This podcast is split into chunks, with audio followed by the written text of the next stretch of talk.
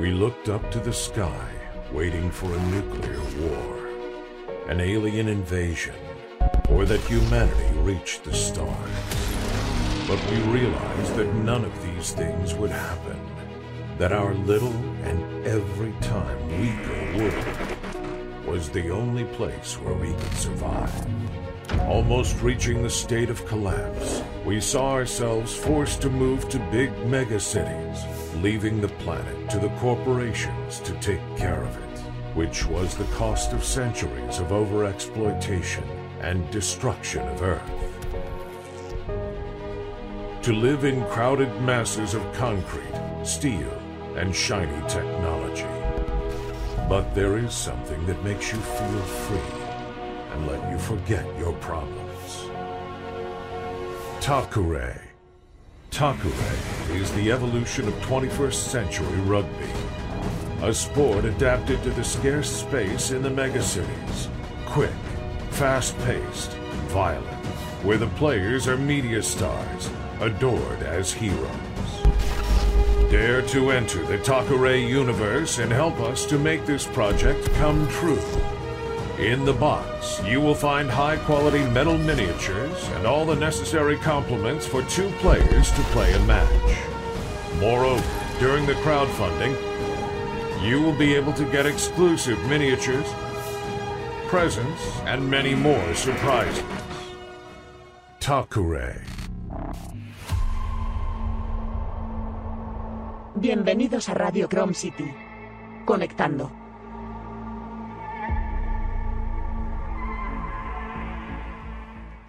Bueno, primer programa, programa de Free Wars, programa especial que nos ha venido de puta madre porque hemos- lo hemos hecho coincidir con el fin de semana de Free Wars, así que aprovecharemos para hacer eh, bueno, pues el programa y hablar un poco de cómo ha ido las demos, eh, la final, hablar de un montón de cosas. Antes de nada, vamos a saludar a quienes nos acompañan hoy. Tenemos con nosotros a Diel Dien Buenas noches a todos. y tenemos también a de Picas. Hola, hola, hola. que por primera vez le vemos el careto a este señor. ¿Sabes? Bueno. eh, no os acostumbréis, ¿eh? nada. O sea, normalmente emite desde ahí, escondido en un rincón. Vale, pues, pues nada, vamos a hablar un poco de, de cómo ha ido eh, actualidad. Ya sabéis que es un programa, lo que hacemos siempre todos los meses en Radio Crown City, que es hablar de la actualidad, hablar un poco de cómo ha ido la cosa. Y en este caso, pues nos viene muy bien porque podemos hablar de, este evento en el que hemos participado. Eh, y bueno, esto también es parte de, nuestra colaboración con FreeWorks, que es eh, realizar este programa un poco especial del, evento. Eh, pues nada, vamos a hacer un poco de repaso de lo que ha ido. Voy a, poner el, de este. No, no voy a hacer falta que ponga cuñas tampoco. Bueno, voy a compartir la última actualización, ¿vale? Rápida, porque la verdad es que tampoco contamos demasiada cosa, las cosas como son. No ha habido grandes, grandes, una gran actualidad este, este mes. Eh, básicamente, bueno, es, ha sido una especie de recordatorio porque hubo un señor que se puso nervioso, que nos decía que no decíamos nada, pese a que ponemos dos o tres publicaciones semanales y que la liga está abierta y que seguimos haciendo bastantes cosas y teniendo actividad en redes, se pensaba que, que si hubiéramos cogido el dinero y nos habíamos ido a las Bahamas, pero pues no, este, seguíamos aquí eh, trabajando. Y así que pusimos una, ya lo teníamos planificada ponerla para que no pasara un mes entre una y otra, pero como veis tampoco hay mucho que contar, ¿vale? Básicamente pues habéis puesto aquí a la Tuga Ninja tomándose una pizza porque estamos, es un poco, representa un poco lo que cómo estamos ahora, eh, el desarrollo de, no el desarrollo, ¿no? En la parte de, de la entrega de, de esto que estamos a la espera de que eh, la empresa polaca pues nos mande los de estos. Ya- Dilo, dilo y sé sincero, no has huido a las Bahamas, pero te has cogido el dinero y te has ido a Mallorca, ¿eh? A Mallorca, no, ya, ya Mallorca venía de serie, por suerte. Bueno, eh, pues ah, bueno, aquí se explica que básicamente la fecha que tenemos ahora para el fin de la fabricación es para la segunda semana de octubre, ¿vale? Hubo hace dos o tres semanas, nos mandaron y dijeron, esta es la buena, queremos que esta va a ser ya la definitiva fecha que os damos. Semana 41, que es la semana del 11 al no sé cuánto de octubre. Así que, bueno, pues eh, recemos, crucemos los dedos y ponerle velas a los, a los dioses o santos que queráis para que no se retrase más, porque la verdad es que, hostia, pues sería una putada que, que, se retrasase más, que se tra- retrasase un poco más. Como veis, no depende de nosotros, es tema de la situación mundial y punto. Es lo que hay. Bueno, eh, en Mallorca, quiere decir que hicimos un vino Kazu, que es este señor de aquí, ¿vale? Y hicimos unas demos en Mallorca y estuvimos haciendo demos presenciales, bastantes backers de la isla pasaron a hacer unas partidas y estuvo, estuvo bastante guay, muy divertido.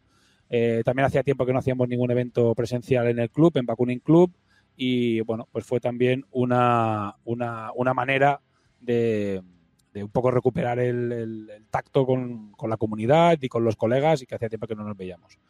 Después, pues también coincidió que vino Julio, que es este señor de aquí, y le, le pasamos uno de los bustos, es un, buen- un muy buen pintor, y además es colega, y le pasamos uno de los bustos porque queríamos tener uno pintado. eh, y bueno, mejor que lo pinte la que lo pinte yo. Así que, eh, pues mira, pues nos hizo el favor de pintarnos uno y aquí lo tenéis, ¿vale? La verdad es que quedó muy bonito. Esto ya lo publicamos en redes sociales. Digo, es que al final es un resumen de lo que hemos ido haciendo el último mes en redes sociales y tal, porque realmente del juego se siguen haciendo cosas, se están haciendo cosas de lo que viene, pero claro, no se enseñarán cuando se tengan que enseñar.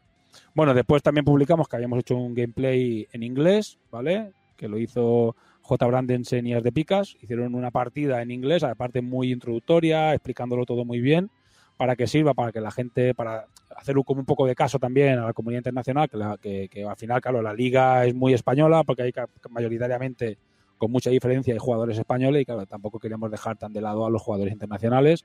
Así que hicimos esta partida y la verdad es que la- evidentemente es la partida con más visualizaciones con mucha diferencia.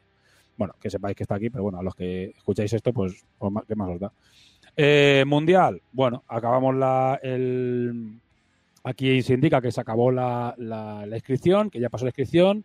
Decir que al final eh, tenemos 24 jugadores inscritos, al final concertados, eh, digamos cerrados del todo, son 22 y eh, no estoy contando a gente de la organización que podría jugar, como el mismo de Picas, como yo, como, yo qué sé, como Corneja y hay más gente como Ferra, o sea, hay gente que sabe jugar, que ha jugado ya partidos o que ha sido tester o desarrollador que podrían jugar ese torneo y que van a, y que van a estar en el evento.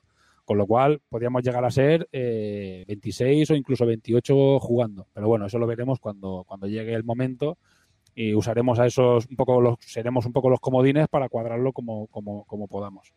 Eh, y bueno, y aquí está el tema de la, un poco un resumen de cómo ha ido la liga, ¿vale? Ha sido, eh, ha sido un exitazo, aquí lo pone, ¿no? Que estamos muy contentos con 22 jugadores, se han jugado, creo que solo han fallado de todos los partidos tres, de todos los partidos tres o cuatro, y me parece que para ser una liga de dos meses está, eh, no sé, acostumbrado a las ligas que he hecho, pues me parece un éxito. Y bueno, pero ahora entraremos a, profundizar un poquito más en la liga porque eh, traemos, traemos un poco la clasificación, estadísticas y hablaremos un poco, eh, y yo, de cómo, de cómo la hemos vivido un poquito más.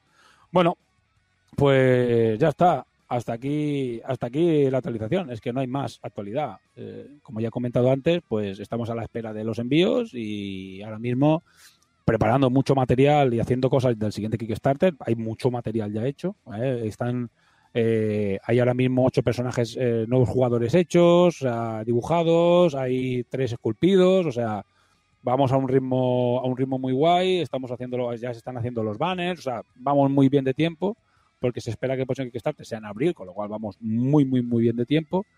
Y la intención es, eh, eh, enseñar cosas porque enseñarlo ahora yo considero que no tiene sentido, ¿vale? falta mucho tiempo y tal. Enseñarlas en el Mundial. Con lo cual se hará una charla allí y, allí podréis ver más cosas. Pero bueno, el Mundial hablaremos ahora dentro de un ratito.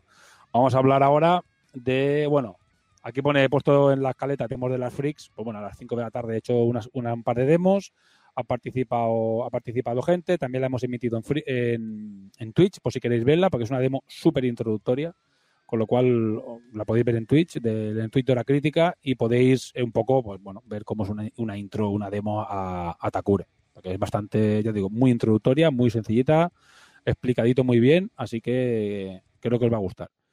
Bueno, y ya está, y poco más, gracias a los que han participado. Si alguno de los que está viendo el, el streaming ha participado en el, en el, en las demos, porque ha ido ah, muy guay, muchas gracias. Y, y bueno, pues nada, ya está, poco más. Eh, liga, vamos con la liga. Eh, Ardepicas. Bueno, coméntanos un poco cómo ha ido la liga, venga. sea, a- a- a- Pues- eh, tu punto de vista. ¿eh? Un segundo, que se me acaba de ir el- todo el audio a tomar por culo. Hoy es el día de los problemas de los problemas del directo. ¿eh? Llevamos haciendo directo, llevo toda la semana mientras ahora recupera audio. Vale, ya está, solucionado. Venga, dale. Eh, Liga, pues me ha gustado porque ha habido bastante. La gente estaba bastante motivada, ha habido bastante movimiento, la gente comentaba las cosas en, en el grupo de Discord, en el grupo que teníamos en Telegram. Eh, ha habido bastante. La gente quedaba enseguida.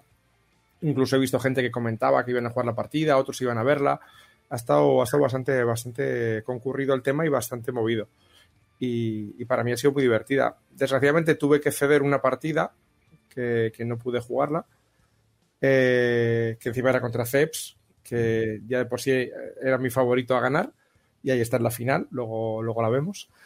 Y, y me vengaré de él en el, en el Mundial. Sé que me estará oyendo porque suelo escuchar siempre el programa. Me estás oyendo, Ceps, voy a por ti en el Mundial.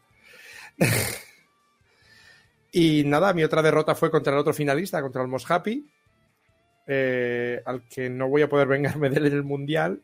Y, tengo que decir que efectivamente, como dijo aquí en la, en la entrevista que le hicimos la otra vez, es el hombre con la, con la flor en el culo más grande que he visto en mi vida. No falla una tirada, el cabrón es horrible. Le odio, le odio con todo mi corazón. El pobre, el pobre Almohapi eh, tiene suerte el tío. Pero bueno, ahora, ahora hablaremos de la final. Ahora cuando toque ya hablaremos. Por mi parte decir que sí, que fantástica. Eh, Ardepicas fue en plan relax y solo jugó una de las dos ligas, ¿vale? Y yo tenía tres perfiles, ¿sabes? Porque jugué como todas las partidas como scout, que era un, un perfil que nos habíamos hecho para que no hubiese desempate, que ya lo comenté. Y al final jugué todos los partidos yo, o sea que me hice 12 partidos, pero bueno, no me puedo quejar porque al final eh, fueron muy guays eh, y los aproveché también como, en muchos casos, como introductorias a gente o como partidos un poco para acabar de enseñar a la gente mecánicas o dinámicas del juego y poderme aprovechar de novatos. Evidentemente, no me voy a negar, no voy a negarlo eso, que pude aprovecharme de ellos. Nada, no, yo creo que me porté bien, ¿eh? Yo, bueno, espero. Eh, y bueno, muy buen rollo, mucha gente nueva. Eh, no solo gente que tuviese el juego y no se hubiese apuntado a la primera, o sea, que tuviese el juego, que, se hubiese metido en el Kickstarter y no se hubiera apuntado a la primera liga, sino gente que no tenía ni el juego. Que simplemente eh, por gente que tenía el juego dice, hostia, yo quiero probarlo, ahora está el Pledge, ahora mismo no se puede conseguir de ninguna manera porque el Pledge Manager, está cerrado y aún no se ha puesto en tienda en precompra, con lo cual ahora mismo no puedes tenerlo. Entonces esta gente lo que ha hecho es coger y ponerse a, a jugar la liga, a probar, a hacer demos, o sea que... Dime, Dani. Bueno, que la, la comunidad empieza a expandirse antes de, de que el juego este haya llegado en, en el Kickstarter. Esa Es bastante buena señal que la gente vaya comiéndole la cabeza a sus colegas y gente que vea las demos y, y los partidos de liga, pues se quiera meter en el juego esperando a que le lleguen a Zenith los juegos para poder venderlos. Y que al ser un, un juego que ya de base trae dos equipos en, en la caja más básica, es una vez que llegue, yo creo que será mucho más fácil hacer demos e incluso introducir a más gente. Yo creo que sí. Y aparte hay un run run por ahí, ¿no? Porque hoy, ayer eh, teníamos el directo de la FreeWorks en el que vamos entrando diferentes medios haciendo un poco el monger. Yo llegué dos minutos tarde, ¿sabes? Porque entre que encendí el ordenador no sé qué y vine justo del club sé. Y me pusieron el último y claro, me quedé hablando con uno que estaba allí, tal y cual, uno que llevaba todo el tema de redes y eso. Y el tío me dice, ah, tú eres el de Takure. Ah, hostia, escucha hablar, eh, no sé qué, no sé cuánto. Yo he jugado Blue Ball y no sé qué, y tengo ganas de probarlo. Y yo decía, y ¿sabes? no sabía de dónde me salía este hombre. Y digo, joder, está. Me dice, no, no, pues aquí se comenta bastante el tema de Takure. Y dije, ah, pues qué, qué guay, tío. ¿Sabes? Que ya haya como gente hablando del juego, que se comente aquí y allá. Es eso, ¿no? Ese run run que se vaya creando poco a poco. A ver, el juego es un juego humilde. A ver, la gente que a lo mejor lo veis se cree que esto lo ha creado Co- Cool. Oye, no, tío. Además, hay que tener en cuenta que una cosa que tiene muy a favor Takure es, es eso mismo que has dicho tú del Blood Bowl. Eh, todo lo que tenga una similitud, aunque sea vaga, con Blood Bowl, atrae gente, porque Blood Bowl es el juego que más gente adora y que más gente se agobia con él, lo deja un tiempo y luego vuelve. Entonces, en ese tiempo que lo dejas, buscas una, alter- una alternativa. Y yo creo que ahí es donde Takure tiene su nicho. Sí, yo también estoy de acuerdo. Creo que, que al final la gente que busca juegos deportivos, pues al final acaba cayendo, eh, por una razón u otra, pues acabarán cayendo en Takure. Ojalá, es que estaría guay. Porque Blue Ball tiene una comunidad descomunalísimamente gigante y con que te caiga el 1% ya está de puta madre, ¿sabes? Las, como- las cosas como son. Dani. Para aquellos, para aquellos que no les gustan los juegos de deportes con elfos y orcos, un poco absurdo, pues También. también está bien que tenga un poco de sentido el, el trasfondo del juego de deporte. Sí. Pero bueno, yo tampoco voy a rajar de, de otro juego. Pero bueno. Eh, bueno, os enseño cómo ha quedado la clasificación final. Creo que está en la final, ¿no? Te, te iba a decir, para rajar de otros juegos ya tienes otro podcast. Sí, ya tengo otro podcast. Bueno, eh, que al final es este, eh, hora crítica. eh. Estamos emitiendo en hora crítica nuevamente. ¿sabes? Tengo, o- pero digamos otro, otro cara, sí, otro, otro modelo. Bueno, eh, repaso muy rápido la liga. Eh, la clasificación, bueno, os la enseño básicamente. Eh, el primero de la clasificación de la internacional, bueno, tres primeros. Almohapi, bueno, no lo veo bien. Eh, Almohapi, Toto y Metal Sun, ¿vale? C quedó cuarto, o sea que quedó bastante bien en las dos ligas. Y en la internacional quedé yo primero, pero bueno, decidí el puesto a Ceps. Eh, en, una, en un último partido, lo que conste que lo jugué contra, contra ¿vale? Y que quede claro, ¿vale? Que no, que no fue un paseo, o sea, ahí nos sacamos los cuchillos y nos dimos puñaladas en las costillas. Y la verdad es que bastante guay. Y, y como veis, pues sobre todo la internacional, mega ajustada. Podía haber, haberse clasificado desde, creo que hasta el sexto se podía, podía quedar primero. Eh, Yo no conseguí quedar con, con Justron al final, que lo anduve persiguiendo, pero tenía mis opciones.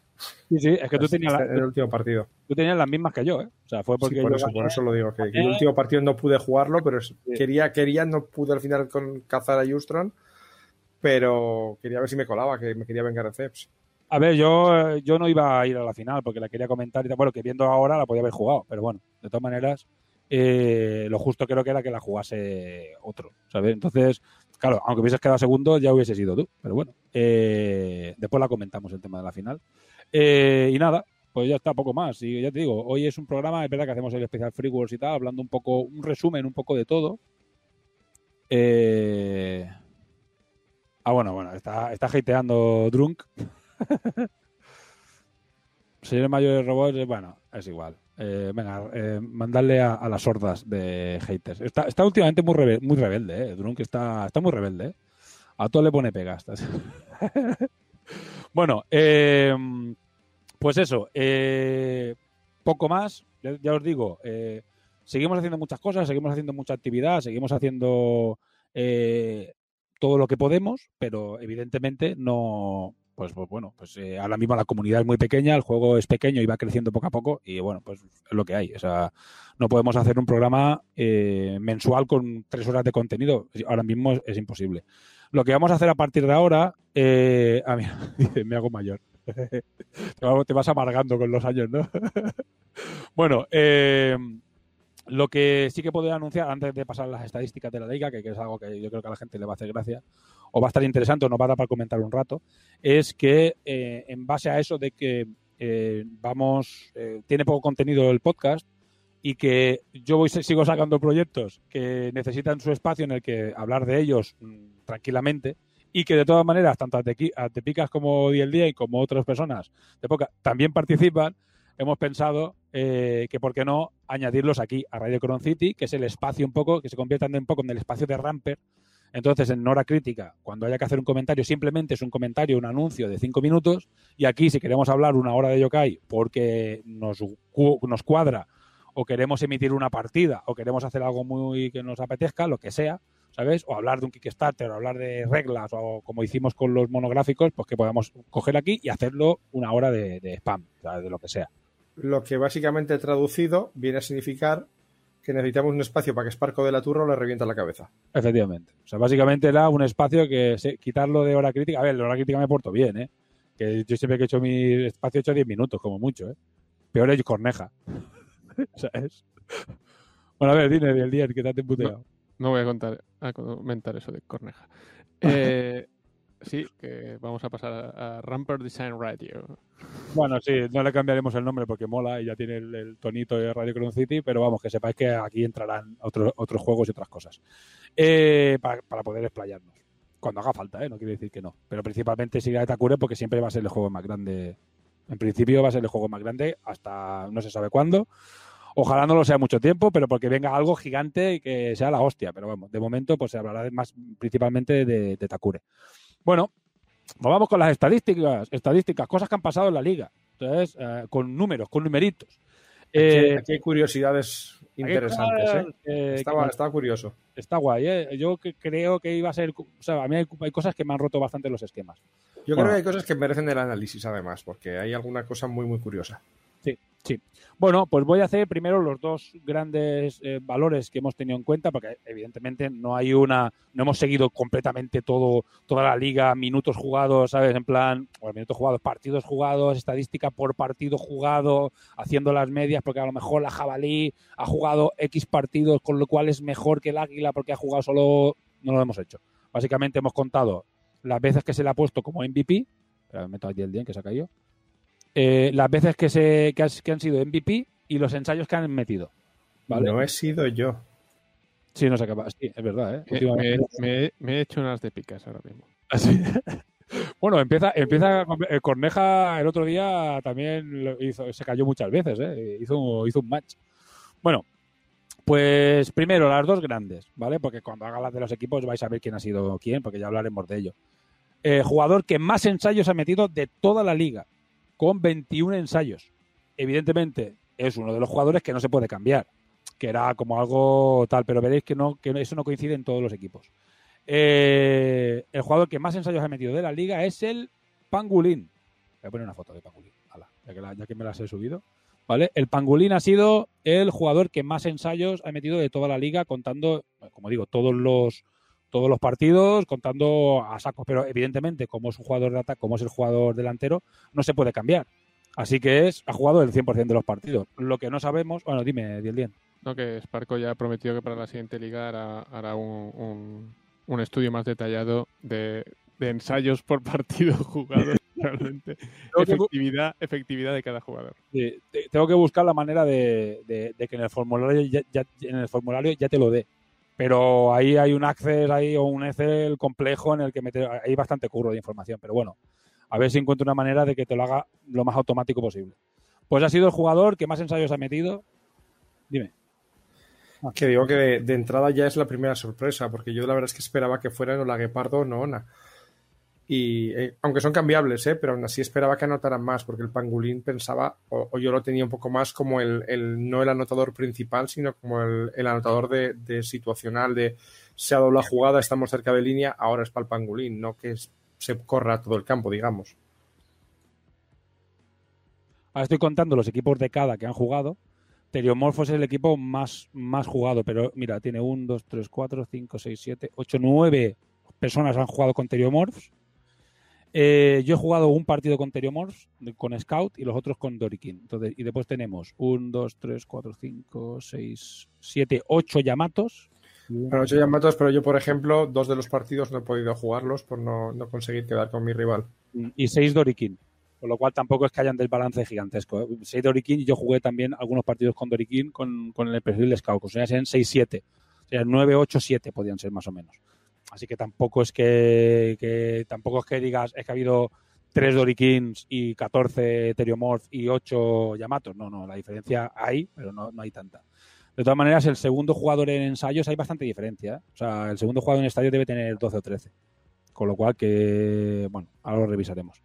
Siguiente, eh, de las globales que hemos calculado es el MVP. Es el jugador que más veces ha sido seleccionado en el partido. O sea, los dos jugadores debían, elegir de todos los, de los ocho jugadores que habían usado cuál era el mejor. O cuál era el que había hecho la cosa más destacada o el más espectacular. O lo que sea. El mejor jugador, el jugador más valioso, el MVP. Y con, lo cual era una, una de esto consensuada. Y aquí es una de las grandes sorpresas. A mí me ha sorprendido, ¿eh? que es el jugador, eh, el MVP de la, de la liga, que más veces ha sido seleccionado, eh, con mucha diferencia con el segundo, sacándole el doble al segundo, es el Qdoka. ¿Vale? Espectacular. O sea, a mí me encanta, me parece espectacular. Pero MVP ocho veces, me parece, o sea, MVP destacado de la liga, tan destacado, espectacular.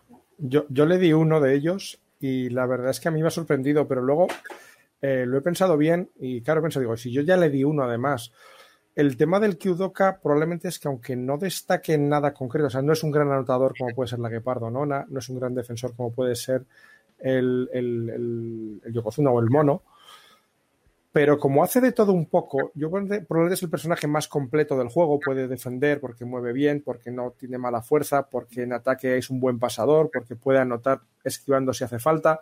Hace de todo un poco. Entonces es, es ese jugador que en todos los partidos va a hacer algo y en nada que haga una cosita un poquito en el momento clave, se puede llevar el MVP. Entonces al final, no, o sea, me ha sorprendido, pero pensándolo en frío tampoco me extraña. Sí, sí, sí, toda razón. La verdad es que es un jugador que pasa muy desapercibido, pero que después, claro, es lo que tú dices, está hace un placaje a 7, que placa como el mono, y mueve 3, solo es una pulgada menos que el mono, y le es igual estar fatigado, que sigue moviendo 3 y placando a 7, por ejemplo, y claro, entonces ya no es un mal defensor, evidentemente es un Yamato. ¿Sabes? La Karakuri hace lo mismo, pero a 6. O sea que. Y tampoco. Y cuando se fatiga no le afecta el ataque, pero en defensa también sigue siendo un defensor que mueve 3 y que placa 6. Pero es eso. O sea, comparando numéricamente, son este tipo de cosas que se salen de la, de la estadística, que se salen de la numeración, que dices, hostia, pues no me esperaba que el mejor jugador de la liga de todos, el, el Kyudoka, dices, hostia, tío, ¿sabes? Pues es, es bastante, y además tan destacado. No es que haya es, es ese jugador que de base es soso, pero luego rinde. Y, sí. y, probablemente se lleva esos MVPs que todos dicen, ah, pues, pues viendo el partido, mira, este hecho el placaje este, ya no ah, le voy a dar al, al Kyudoka. Y se lo das así como jajaja, ja, ja, y, y, claro, otro partido y otro partido, de repente va sumando MVPs y dices, pues al final sí que rinde al jodido, ¿eh?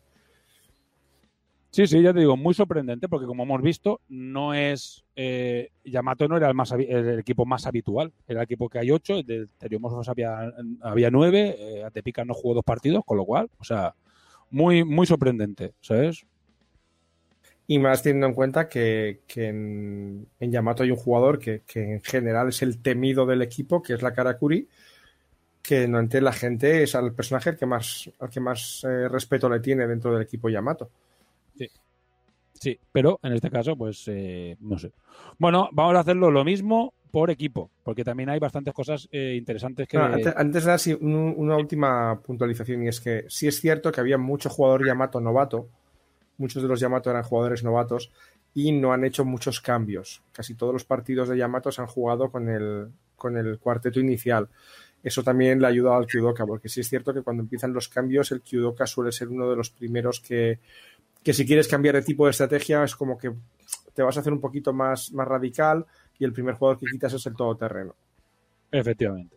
El primer equipo que, es que el primero que te quitas clarísimamente es el Kyudoka. Pero bueno, ya veis que es que un día creo que cuando hicimos el de Yamato ya lo comentamos, que es un jugador que te da pena quitar, ¿eh? O sea, porque sí, vas a hacer el equipo más, más defensivo o más versátil o más rápido en ataque, pero hostias, es que mola mucho tener el Kyudoka, ¿eh? que el Kyudoka, o sea, si metes el Ronin, por ejemplo, que, que, por el Kyudoka, que es un equipo más defensivo porque mueve mucho más y encima te permite recuperar, o sea, es, es otro tipo de equipo, pero es que ya hablamos de que el Kyudoka da pena quitarlo, ¿eh? Porque de, de, hecho, ya, ya, sabes que yo soy muy fan de, de quitar el Kyudoka por el Ronin, porque me gusta jugar defensivo, pero realmente, si lo piensas bien, de hacer cambio, el cambio más natural del Kyudoka es la, la, la ninja, por el hecho de que es también muy versátil, puede atacar y puede defender. Y es el, el cambio más directo probablemente ya por, por, por, cuestión de estilo. Si lo cambias por el running, que es lo que hago yo, es para cambiar totalmente el estilo de juego del, del equipo. Pero ciertamente yo la verdad es que mmm, suelo cambiar mucho al, al Kidoka por el running, pero le he cogido gustito al Kidoka últimamente también. Yo es que cambio la Karakuri por la ninja. Bueno, eh, entonces ya eh, es, es tema de estilos. Eh, bueno, eh, por equipos. Vamos por equipos. Terios. Eh, evidentemente ya tenemos el de más ensayos, que sin dudarlo es el Pangolín, pero el MVP es, otra, es otro jugador, porque podría haber sido el mismo. Pero no, el MVP es la Guepardo. Y creo que volvemos un poco al efecto Kyudoka o al efecto un poco Karakuri, que es un jugador que al mover 3 en defensa y tener ese ataque, ese movimiento de 10 en, en ataque, pues te puede, claro, en el momento que ve un hueco y tal, te, te, vuela y te mete un ensayo, o el efecto de que mm, si en defensa te pueda echar una mano. Porque esos tres, ese pulgada, que parece una tontería, eh, ya cuando empezamos a jugar Dorikin y vimos que todos tienen esa pulgada y además y que llegaban a todos lados y que daban un montón por saco, esa pulgada al final tiene un valor enorme.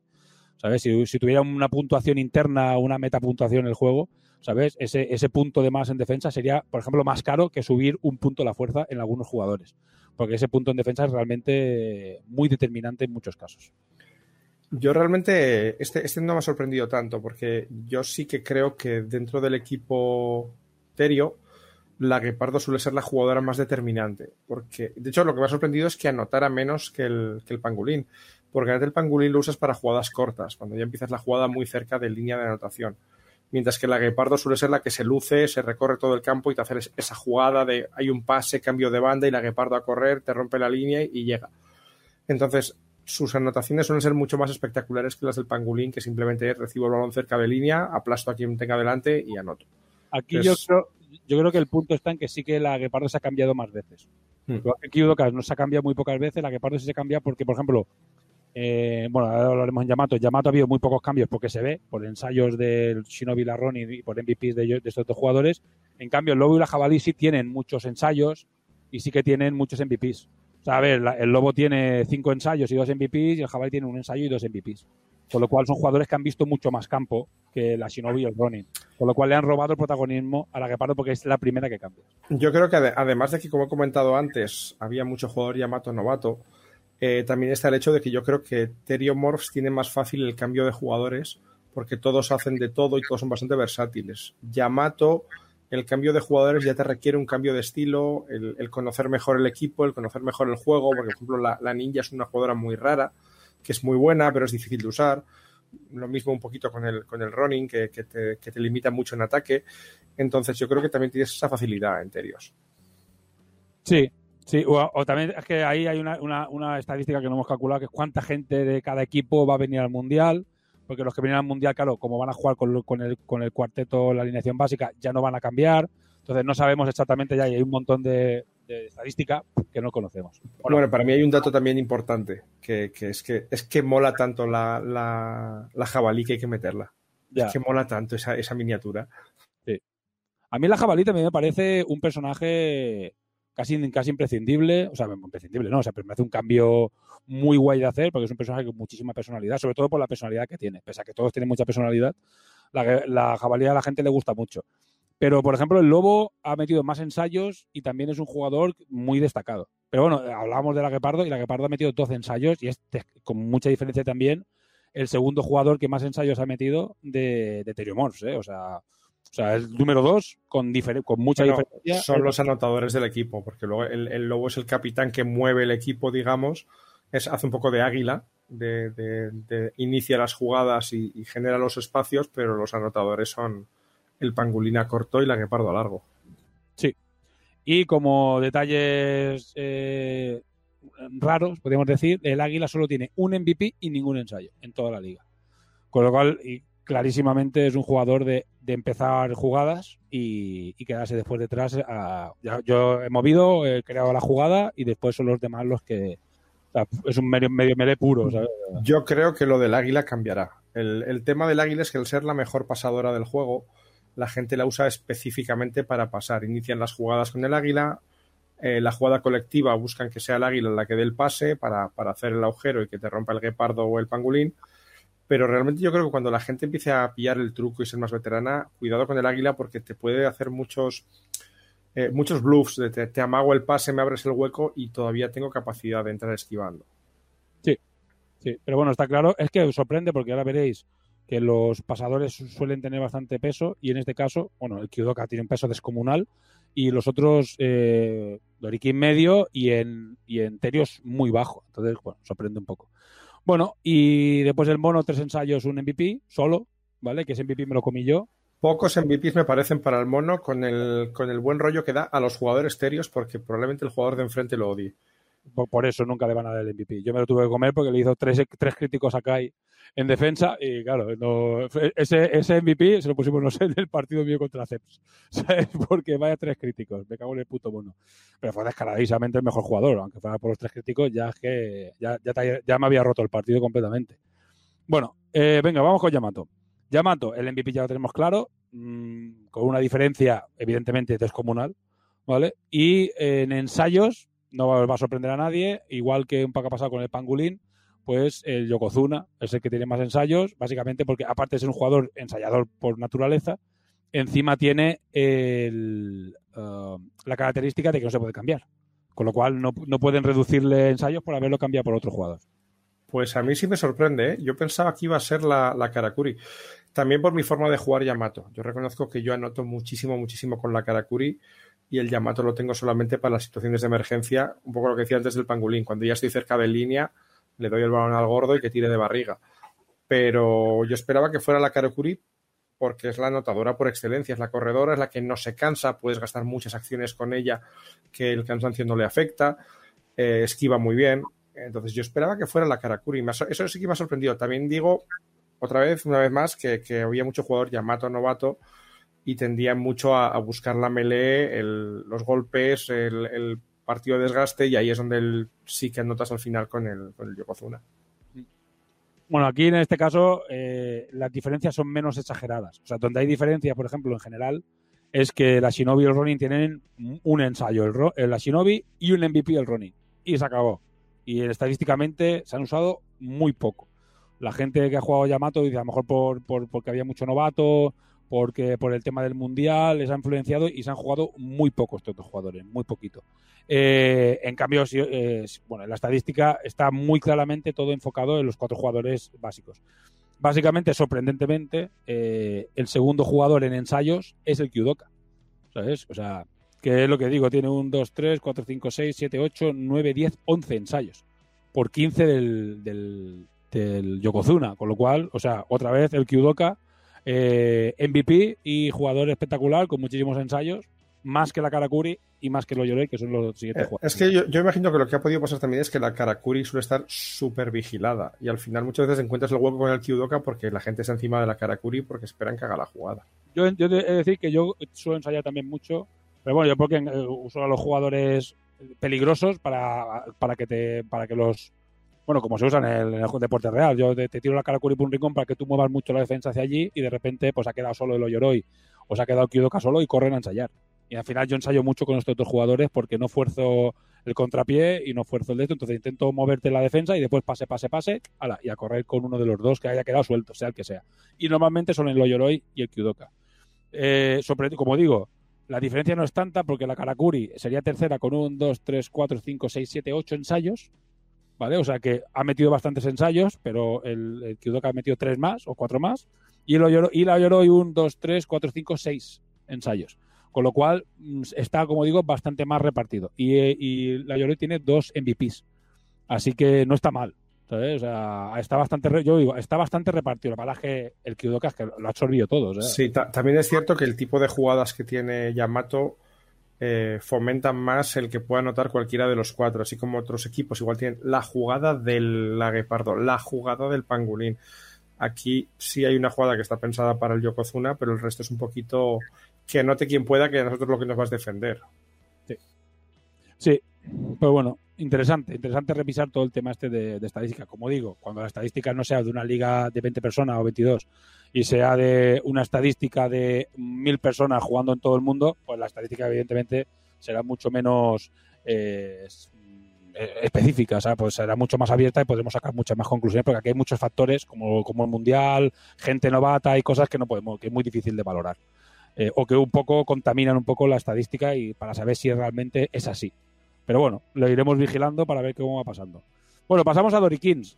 Eh, Dorikin, eh, jugador con más ensayos, con muchísima diferencia, Nona, con muchísima diferencia, ¿vale? O sea, eh, un, dos, tres, cuatro, cinco, seis, siete. 17 ensayos. O sea, muchísimos ensayos.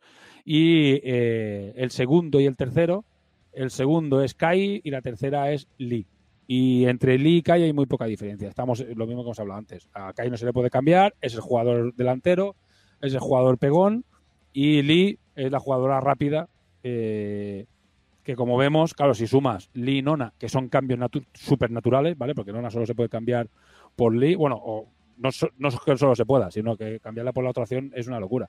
Pero que lo puedes cambiar por Lee, eh, claro, es que ves que, todos los ensayos se los han llevado el jugador, el, el ala. El ala ha hecho el, 70% de los ensayos de, de Doriquín es, el equipo que juega para el ala, quiero decir, y, normal que Nona sea la que más anote porque es que con ese movimiento loco que tiene y alguna jugada específica que le va muy bien, es que se te cruza el campo en un turno, es una salvajada. Eh, yo me imagino que ahí veremos más equilibrio entre estos dos personajes cuando la gente empiece a, pillar el truco un poquito a, defender a Nona y la empiecen a cazar porque es más blandita. Mm. Pero de momento es, ese jugador que, que cometes un pequeño error en defensa, que a estas alturas la gente todavía comete muchos, y el mínimo hueco te lo revienta. Sí, sí. Es, es una jugadora delicada, pero es lo que digo, es lo que dices tú, cuando hay un hueco, no nada que vuela. bueno, estás hablando de los Doriquín. Espero que digas también el dato del jugador más lesionado de toda la liga. Ah, bueno, eso no lo sé, porque claro, no está estadísticamente. Bueno, eh, creo que toda la gente que ha hablado, siempre que se ha hablado de alguna lesión en la liga, siempre era el mismo. No, a mí no se me ha lesionado. Yo lo, he usado, yo lo he usado en todos los partidos y nunca se me ha lesionado. Yo lo he visto caer en dos, al menos. Ahora, ahora, tampoco placaba a nadie, ¿eh? Se iba por el campo insultando a la gente. O sea, hola, buenas tardes, hijo de puta, hijo puta, ¿sabes? Las cosas como son, ¿eh? No placaba a nadie. Yo sé que Almos Happy se le lesionó contra mí por cometer el error de querer placar. Quiero decir, se comió un placaje y se fue tocado. Él quiso placar. Lo peor de todo es que falló el placaje, se cayó solo. Ah. Falló la repetición de los Dorigin y se mató. Bueno, eh, no, la tengo esa estadística, no la, tengo. A ver, por lógica, debería ser Momo porque aparte de que los Dorikins eh, reciben muchas hostias, eh, bueno, reciben muchas hostias, al final como todos, pero tienen menos... Mucho, odio, mucho odio de este picas. Sí, pero es que Picas tiene mucha rabia. He decir que eh, he mirado y todos los ensayos de, de, Momo son míos, porque es que yo lo juego en todos los partidos. Todos los partidos, yo la alineación era la misma, en todos los partidos no la cambié ninguna vez. La alineación de, eh, Momo tiene la cosa que la gente todavía lo usa de pasador. Y que decir, es un buen pasador pero Momo es el personaje que yo creo que cuando la gente le empieza a pillar el truco es el personaje que más va a subir. Porque la gracia de Momo es que es un pasador que te inicia la jugada, pero si defiendes a la jugada te entra él, y si le defiendes a él te entra la jugada porque son Doriki. Entonces, realmente Momo es el personaje que para mí es indefendible, porque no puedes defenderlo todo. Entonces, si tú defiendes para que Momo no entre, va a soltar un balón al lateral y ya va a ser la Guepardo, o va a ser, o la va a ser Nona, o va a ser Lee, te van a entrar dices, si cierro al lío a Nona bien, es que Momo me entra si no tengo dos tíos para cerrarle. Entonces, yo creo que cuando le piden el truco, se darán cuenta que eh, los contrarios o lo matas o te destroza. Momo es un jugador espectacular. Me parece un jugador, es un poco como la ninja. O sea, es un jugador que eh, tiene un poco de todo, entonces tienes que saber usarlo en el momento correcto, el de la forma correcta y de la manera que te pide el jugador. Y cuando te funciona, en la jabalí, cuando te funciona el lobo, cuando te funcionan estos jugadores, o sea, son más difíciles de usar porque son más específicos, pero cuando funcionan son una, una maravilla. Porque Nona no es específica, Nona es una moto, ¿sabes? O sea, Nona le das el balón y corre, ¿sabes? O sea, es un jugador que es más rápido que Lee, pero pierdes, Lee es mejor defendiendo, porque básicamente como la Karakuri defendiendo, con lo cual pierdes una cosa a cambio de ser un poco más veloz. En cambio... Como dijo Olmos Happy, sufres menos cuando se lesiona porque como sacas después a, a Takli que defiende mejor, pues no se nota tanto. Sí, sí, es verdad. Y Takli, y además no se fatiga. bueno, pero a ver, es lo que hablamos siempre, cuando se lesiona un jugador que parece que se van en camilla a su casa, no. O sea, pues tienes que tirar y si le sale, por ejemplo, a, a Momo que pierde un, un menos uno a TCO, bueno, menos TCO menos una fuerza, pues es igual. Dices, bueno, pues para adelante, ¿sabes? O depende de lo que te salga, pues en realidad no pasa nada. Es que la mayoría de cosas normales, o sea, de, lesiones leves, no pasa nada. ¿sabes? Ahora, evidentemente, depende de lo que te salga, es un jugador que.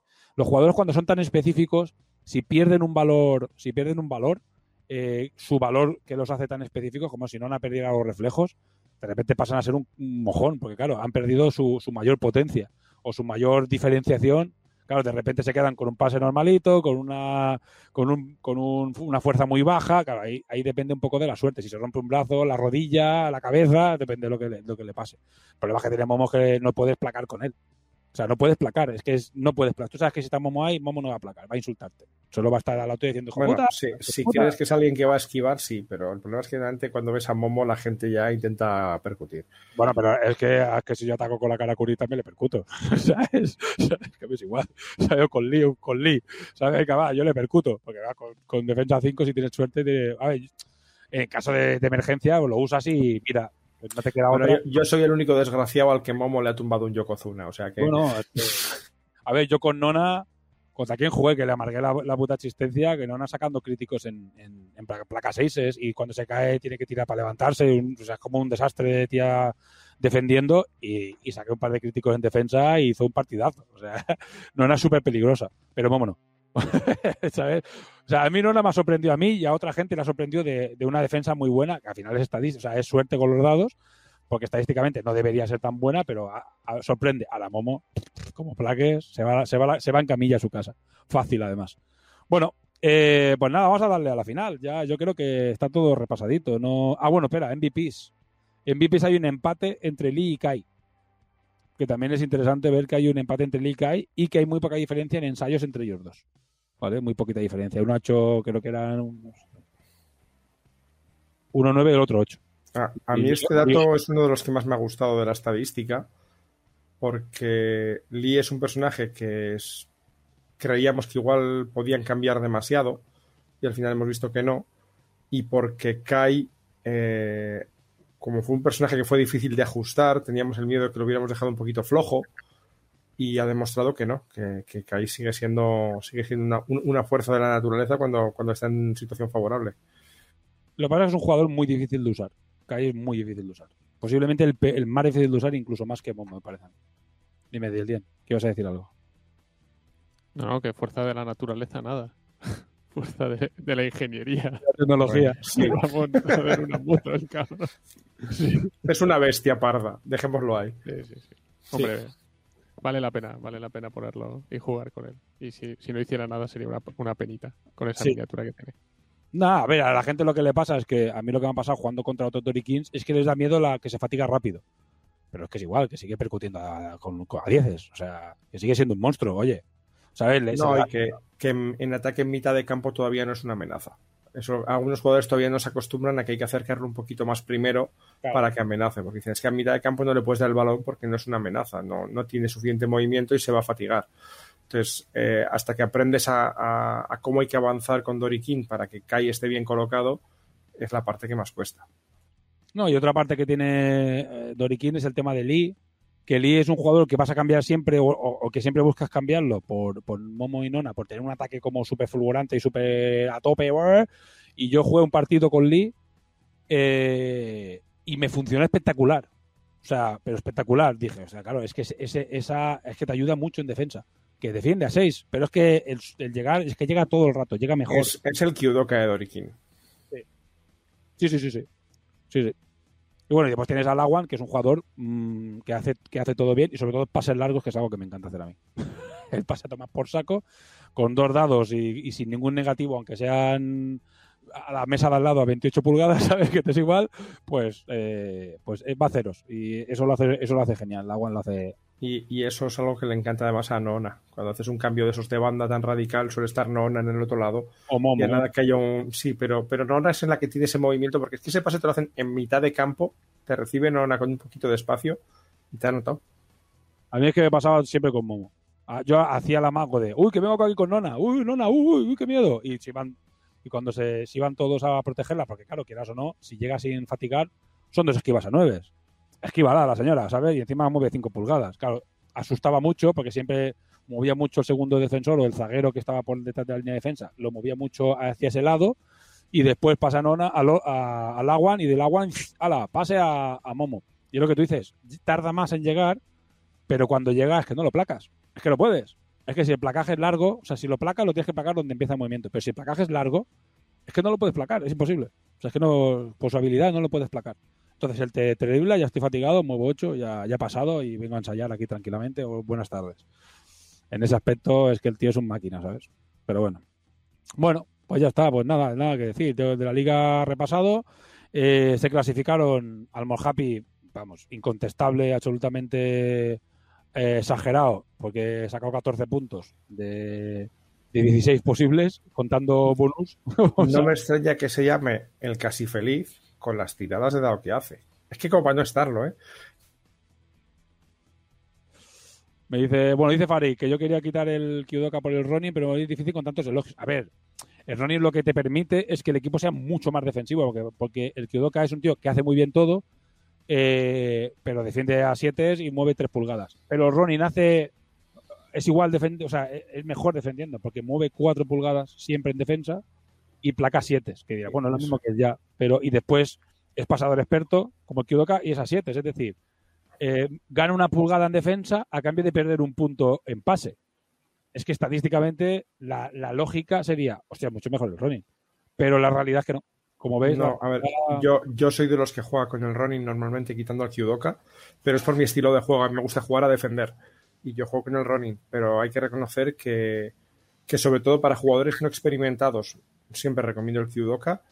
Y para jugadores experimentados que quieran jugar no tan defensivos, sino que quieran tener una capacidad de anotación un poquito más alta, ahí el Kyudoka brilla más que el Ronin. Entonces, yo creo que están muy equilibrados los dos personajes, dentro de que yo juego más con el Ronin, ¿eh? Pero incluso a los que nos gusta jugar defensivos, hay muchos partidos que digo, ah, voy a sacar Kyudoka porque ese, ese dos dados de pase para abrir una banda, buscar al Yokozuna que se me ha quedado ahí un poquito colgado en el lateral, o, la, o, una Karakuri que ha visto un hueco y dice, vamos a dar el balón para allí.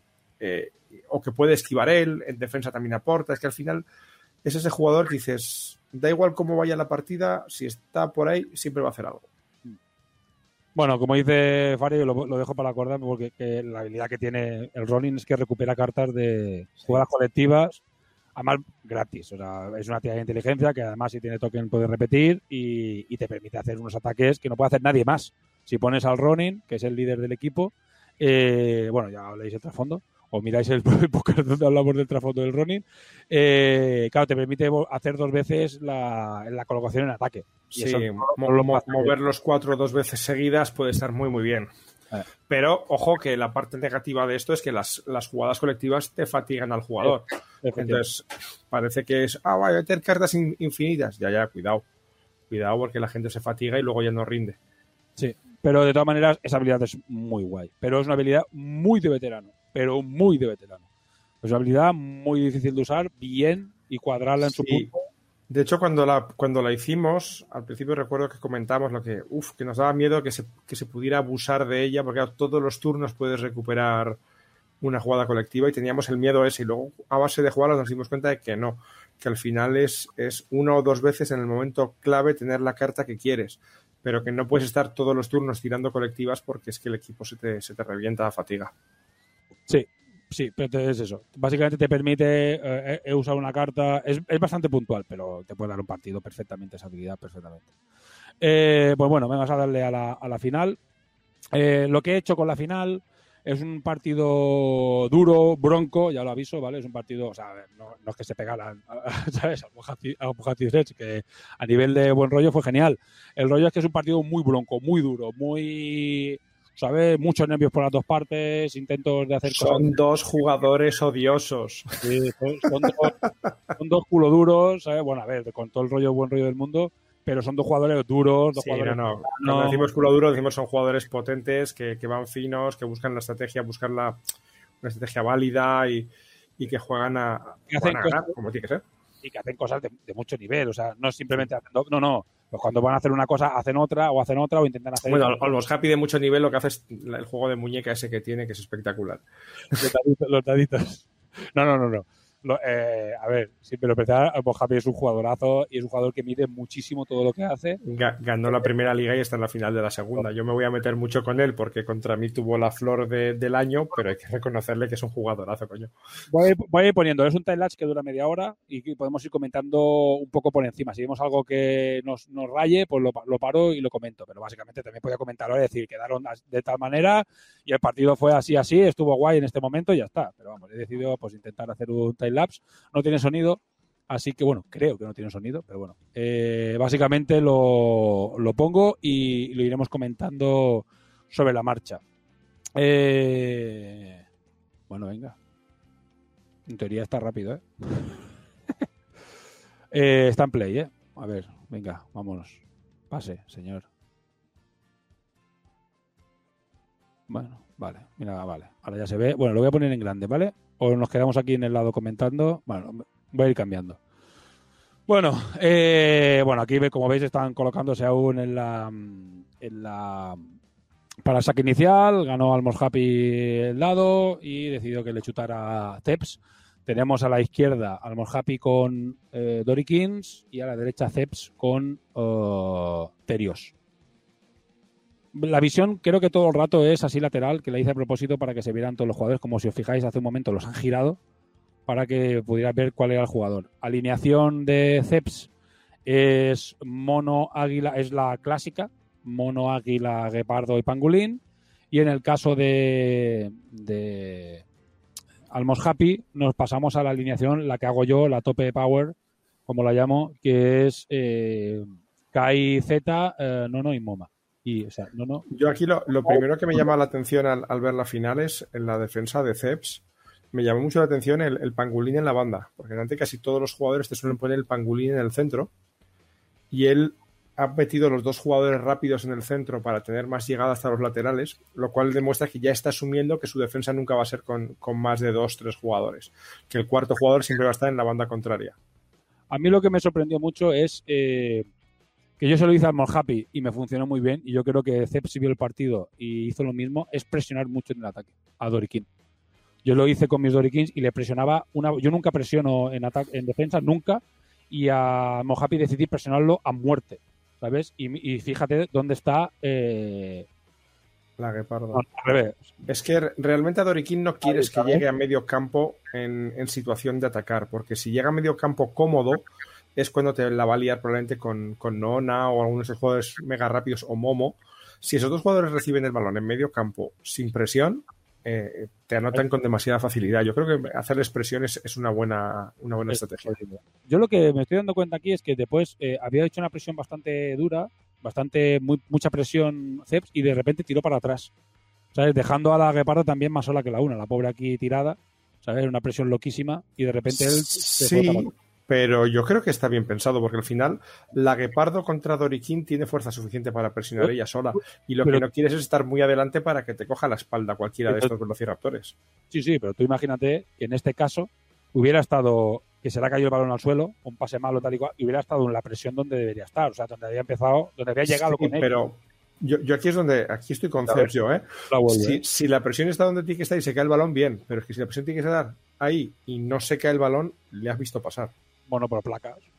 Pero esa pla- ese placar lo tienes. ¿sabes? Sí, pero contra dos dados de nona a nueve te va a romper. Y, Vale, y al momento que has fallado esa tirada, esa anotación te segura. va, te va a romper igual. ¿sabes? Está claro. ¿sabes? Al final depende de la suerte, que tengas una carta buena, un, un momento inspirado, un golpe brutal, porque si no te van a, te van a aplacar igual. Aquí, por ejemplo, ya me llama que mete a los dos ya a, a presionar, dejando solo al pangolín en el otro lado, que te la juegas mucho a que un pase tonto te, te- te rompa de, la- de lado, pero bueno, ya está entrando el Moshappy con todo.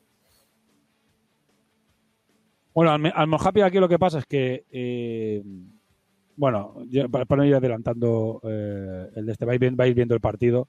Aquí después le pasa eh, un problema que tiene, bueno, que tienen todos los equipos, pero que a Doriquín le afecta más que a nadie, que es cuando se embarra el partido. Cuando el partido se embarra Sí. y de repente te cuesta salir, te cuesta salir, te cuesta salir, te cuesta salir. Fíjate que he dicho lo de la presión y fíjate dónde están ahora todos presionando. ¿Sabes? Están todos presionando. O sea, Pangolín se ha quedado allí para que un tío, si se quiere ir solo, al menos se tenga que enfrentar al Pangolín, teóricamente, pero cualquier Doriquín se lo mea al Pangolín. Simplemente moviéndolo bien sin tener que ni enfrentar. Pero básicamente aquí lo hizo bien, lo que te digo. Eh, al Mojapi no supo reaccionar bien a la presión. A mí le, pasó lo mismo conmigo. Yo lo, lo hice todas las veces. Yo vi que lo, lo intenté una vez, vi que le costaba mucho salir cuando estaba muy presionado y se lo hice todas las veces. Todos mis, mis defensas fueron en presión a saco. Y lo que hizo Ceps es exactamente lo mismo. Y le costó mucho, si te fijas, le cuesta una barbaridad sacar el balón a- al Moshapi.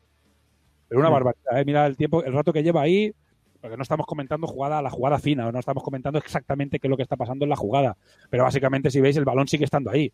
¿Sabes? Sigue estando, sigue estando, ahora lo tiene Nona. Eh, eh, ¿Sabes? Eh, consigue pasar el balón, avanza tres metros, lo vuelven a aplacar, se vuelven a caer, se caen tres. Ahora, si te fijas, todo el mundo está en el centro jugando. No consiguió sacar, o sea, no consigue sacar el balón de ahí. De hecho, esta, es la situación que antes buscan los equipos Yamato. Un un equipo Yamato te busca embarrar el partido porque es el que mejor se levanta del suelo, es el que tiene más fuerza para, para cuando hay que abrir un hueco a, a golpes, y esto es lo que sol- solía buscar un, un equipo Yamato. Aquí lo que ha hecho Ceps muy inteligentemente es jugar casi los terios como si fueran Yamato, porque sabe que tiene la ventaja de la fuerza sobre, sobre los Doriquín. De todas maneras, lo que digo es, eh, buscando ya el, el- O sea, es decir, ya no, no es una crítica, sino ya buscando el fallo. Es lo que te digo, yo es que estuve viendo el partido en directo y era como, pero saca el balón. O sea, era. En este momento ya estabas en la mierda. Pero al principio hay una jugada en la que es demasiado conservador al Happy al sacar el balón. O sea, al empezar la jugada y al iniciar la jugada es muy conservador. Hace un pase muy lateral, se queda como muy tranquilo, o sea, y no ve que, que le va, ya le estaba presionando, le va a seguir presionando. Y entonces es cuando se embarra el partido. Y hay un momento en el que podía haber sacado el balón con mucha facilidad y correr, y de repente se le como embarra, se le como amontona el trabajo, fíjate, ¿eh? ya están los cuatro jugadores Teriomorph en medio del campo. Sí, es que además Doriquín es un equipo que no lo puedes jugar conservador. Ahora mismo de los equipos que hay es el más radical por algo. Y su estilo de juego tiene que ser veloz. Tiene que acabar la cosa rápido porque si tú vas dejando que... Qué bonito crítico he visto ahí. Si, si, vas dejando que la cosa se alargue, es cuando cuanto más se alarga, peor le va a Doriquín. Doriquín lo que quiere es mover rápido para adelante, buscar el hueco, entrar a anotar. Si la cosa se embarra un poquito, empieza a sufrir. Como veis, eh, al final le acabó el balón en las manos de Z y Z intentó salir corriendo, enfrentó en placaje y el, y el Pangulí le metió un crítico en placaje y hasta, hasta luego, buenas tardes. Y ahora salió Momo, pero fíjate, claro, es que Momo está con cuatro tíos. Es que de ahí Momo no va a salir en la puta vida. Está Momo contra cuatro tíos, ha, ha conseguido mover, ganar la tirada, robar ese balón y está ahí con cuatro tíos. ¿Sabes? Entonces aquí hace esta jugada. Aquí para mí es, para mí, es la gran cagada. Y además se lo dije cuando acabó el partido. Le dije, aquí era, tenías un ensayo gratis eh, con un tiempo, porque fijaos que ha pasado mucho tiempo. ¿eh? Fijaos que estamos en el tercer token y, no ha cambiado la posesión. O sea, es que se embarró el partido de una manera descomunal. Aquí, si os fijáis, ahora veréis en esta jugada, que para mí es determinante. Bueno, determinante porque, más que nada, porque hubiese desatascado un poco el partido. Hace una, hace una jugada en la que, si no me he equivocado, activa a Momo y a Kai, ¿Vale? Entonces, si os fijáis, Momo se mueve hacia atrás, hace una cosa rara, tal y cual, para intentar llegar al más 2 con, con Kai. ¿Ves? Para hacer el paso, ya él sabe que va a enfrentar. Dice, bueno, pero voy a enfrentar con dos dados a más 4. Ah, no, con un dado a más 4. ¿Y qué pasa? Le hace el pase y fíjate, vale, gana la tirada, le gana la tirada a todos porque recordemos una cosa, voy a pararlo, ¿vale? Recordemos una cosa, el jugador activo es el que elige. Entonces tú, de todos los plagajes que tienes en esa, en esa activación, eliges contra quién quieres enfrentar. Dices, vale, pues voy a enfrentar, yo qué sé, contra... En este caso, el fallo creo que fue... No, porque solo, solo placó con el águila, me parece. Entonces dijo, vale, pues placo con el águila, enfrento con el águila, son un dado contra uno, pero yo tengo un más cuatro. Le hace el pase a Kai y fijaos en, la, en el error en error de una pulgada, ¿eh? Estoy hablando de un error mínimo. Que si os fijáis, Kai se mueve en diagonal en vez de totalmente lateral a la banda. Si veis ahora, está a distancia del mono. ¿Sabes? Y el mono había presionado y no estaba fatigado. Con lo cual, si Kai se hubiese movido totalmente a la banda, ¿sabes? Hubiese pasado, muevo 8, o sea, muevo 8, muevo 8, muevo 4 y ensayo. Es que era, era, era ensayo. ¿Sabes? Automático. Sí, vas a llegar fatigado. Bueno, mala tarde, ¿sabes? Es lo que hay. Pero llegabas gratis sin fatigar. Y este movimiento lateral por una pulgada lo caza después Ceps. Voy a ponerlo normal. Ahora fijaos, ¿ves? Yo he de decir, como jugador Yamato, que me parece un partido precioso y que todos deberían ser así. Ah, bueno, claro, porque a ti, a ti te mola el, barro, ¿sabes? A mí me va el barro. A mí, a mí, habiendo hecho yo juego, a mí cuando llega el barro me pone muy nervioso, porque puede pasar cualquier cosa. Mira, ¿ves? Aquí creo que. Ahí no lo he visto. Bueno, ahora lo veremos por lo que pase. Mira, cambio de, cambio de tiempo, fíjate, ¿eh? O sea, qué, qué, liada, ¿eh? O sea, no consiguió placarlo, además, ¿eh? O sea, es que, es que ya el ensayo era gratis, pero se vuelve a embarrar, ¿eh? Bueno, os hago el spoiler. ¿Sabes? Usó la carta de levantar al mono, ¿sabes? Y venga, otra vez, venga, placaje. Y tenía a la Guepardo y, a, y al Esa es otra de las cosas que me gusta, ese, ese momento carta que sorprende. ¿Has visto el crítico del mono o no? Sí, ahí, ahí ya Ah, no, mentira, el crítico, de la Guepardo es. De la Guepardo. Hay, Guepardo cazando a Kai, además. Imagínate, crítico de la Guepardo. sí, pero ya, ya, era una cuestión de insistencia, porque muchas veces dices, es que ha tenido suerte en ese crítico, ya, pero ¿cuántos placajes lleva hasta que al final le vas a ganar algo? es una cuestión de estadística. Pero es igual, es que mm, mal, mal. El concepto es malo. ¿Por qué? No hay estadísticas si no te están placando. Es que es así. Entonces, si tú tienes la oportunidad de, de, pasar sin que te plaquen, coño, pasa sin que te plaquen. Es que yo soy un puto loco de buscar el hueco y nunca enfrentar el uno contra uno. ¿Sabes? No, pero es lo que te digo, que, que la gente dice, no, pero Kai tiene fuerza 10, ¿quién lo va a parar? Pues hombre, Igual. si le meten cinco placajes, alguno palma. Ahí está. Es que justo lo que hizo, acumuló placajes y, y claro, le enfrentó primero contra la Guepardo, hostia, y la Guepardo sacó crítico. Pues, ma- pues si hubiese movido lateral y hubiese corrido por la banda sin posibilidad de que le plaque nadie, vale, te puedes sacar un 12 en ensayo, hostia, mala suerte, vale, pero ya no te han placado, ya has sido tú que has fallado el ensayo, ¿sabes? Ya no es, ya no le has dado la oportunidad al otro de que te gane la enfrentada, porque también puedes eh, perder la enfrentada sacando Kai un 3 y la Guepardo un Bueno, 4. en, en defensa de Olmos Happy diré que lo que pasa es que no está acostumbrado a que le saquen los críticos contra él. Ah, bueno, ya. bueno, algún crítico se ha comido también, ¿eh? que lleva mucho tiempo jugando este hombre. Nada, No, sabes que, que le tengo odio absoluto y me tengo que meter con él. No, hombre, pero es que, joder, pobrecito. A mí, es que me cae, a mí me cae bien. Pese a que todo el mundo lo odia, a mí me cae A bien. mí también, por eso me meto tanto con él. Aquí hice una De hecho, jugada. de hecho es- un jugador maravilloso, ¿eh? O sea, jugar con él es una Sí, puta gozada, porque es un tío majísimo, que, que además es súper enrollado, que te juega la partida dura, pero siempre eh, de buen rollo, riéndose, sin prisa. Es, es de verdad que, es, que si tenéis la ocasión de echaros una partida con él, hacedlo porque es una puta gozada. Pena que no venga por no pueda venir al mundial por tema de dónde vive y trabajos y eso. Di- dicho eso, le odio con todo mi corazón, ¿eh? Sí. Yo juego un partido fantástico contra él, nos lo pasamos genial, ¿eh? Nos lo pasamos genial. Fue un partido, pero fue un partido también a apuñalada en las costillas, ¿eh? Y, y le- y además, además yo se lo dije. No sé si está grabado, yo creo que sí está grabado. No estoy seguro, ¿eh? Y se lo dije, vamos a apuñalarnos a saca todo lo que tengas. ¿Sabes? Porque esto ya es testing de high level. ¿Sabes? Eh, como ves, sigue embarrado. No sé qué pasó, ¿eh? Sé que pasaron muchas cosas aquí. Ahora no me acuerdo, pero se ve. Como veis, sigue embarrado. Sí, es- estoy viendo que ah, le han placado, pero ha conseguido recuperar el balón, se ha levantado, le han vuelto a placar, está todo embarradísimo, entonces ya, ya no conseguían coger el balón y, y siguen ahí al, al- al avanzar metrito a metrito, pasito a pasito. Pero ya se le acaba el tiempo, claro. Ve, Estamos en el último token. ¿eh? Es que es increíble. ¿eh? O sea, Y es, y es un Kai contra el mundo ya, ya. Esto es, es el decir, bueno, sí me sale la, la heroica, pero, pero esto es muy complicado.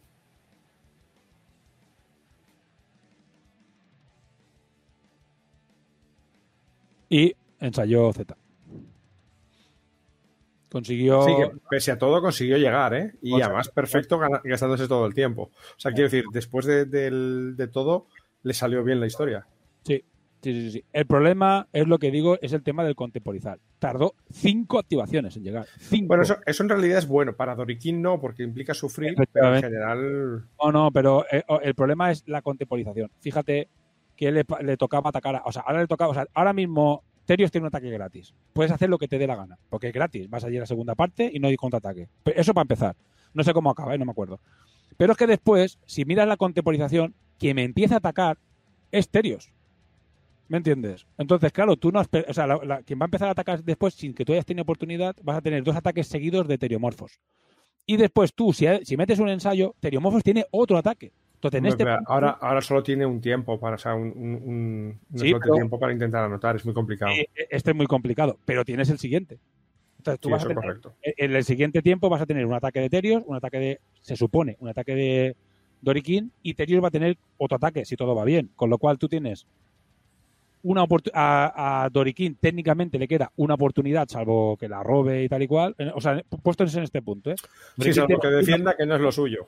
Efectivamente tiene una oportunidad, salvo que defienda que no es lo suyo.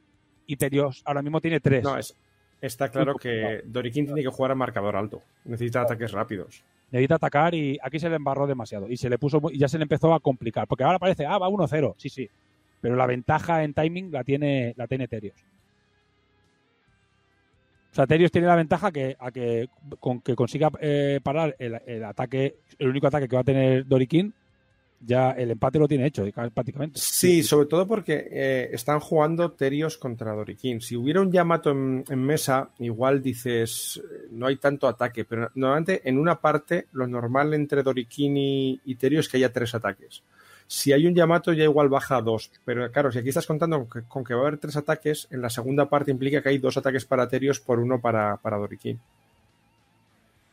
Es que lo, lo normal con, con Dorikin es hacer un ataque como mucho en dos en dos jugadas tío ¿sabes? como mucho en dos jugadas Sobre todo porque, quiero decir, volvemos otra vez a que a Almost Happy le ha salido bien la jugada y ha conseguido anotar y no se le ha muerto nadie por el camino. Y no ha habido Pero un... esta- estas cosas solo le pasan a Almos Happy. Quiero decir, cualquier otro Doriquín que se le embarre el partido así, o no consigue anotar, o empieza a ver cómo, pues encima lleva a Momo, lleva a Ali, que de repente te los encuentras en el, en el banquillo siendo reanimados. Y ya eso es un problema.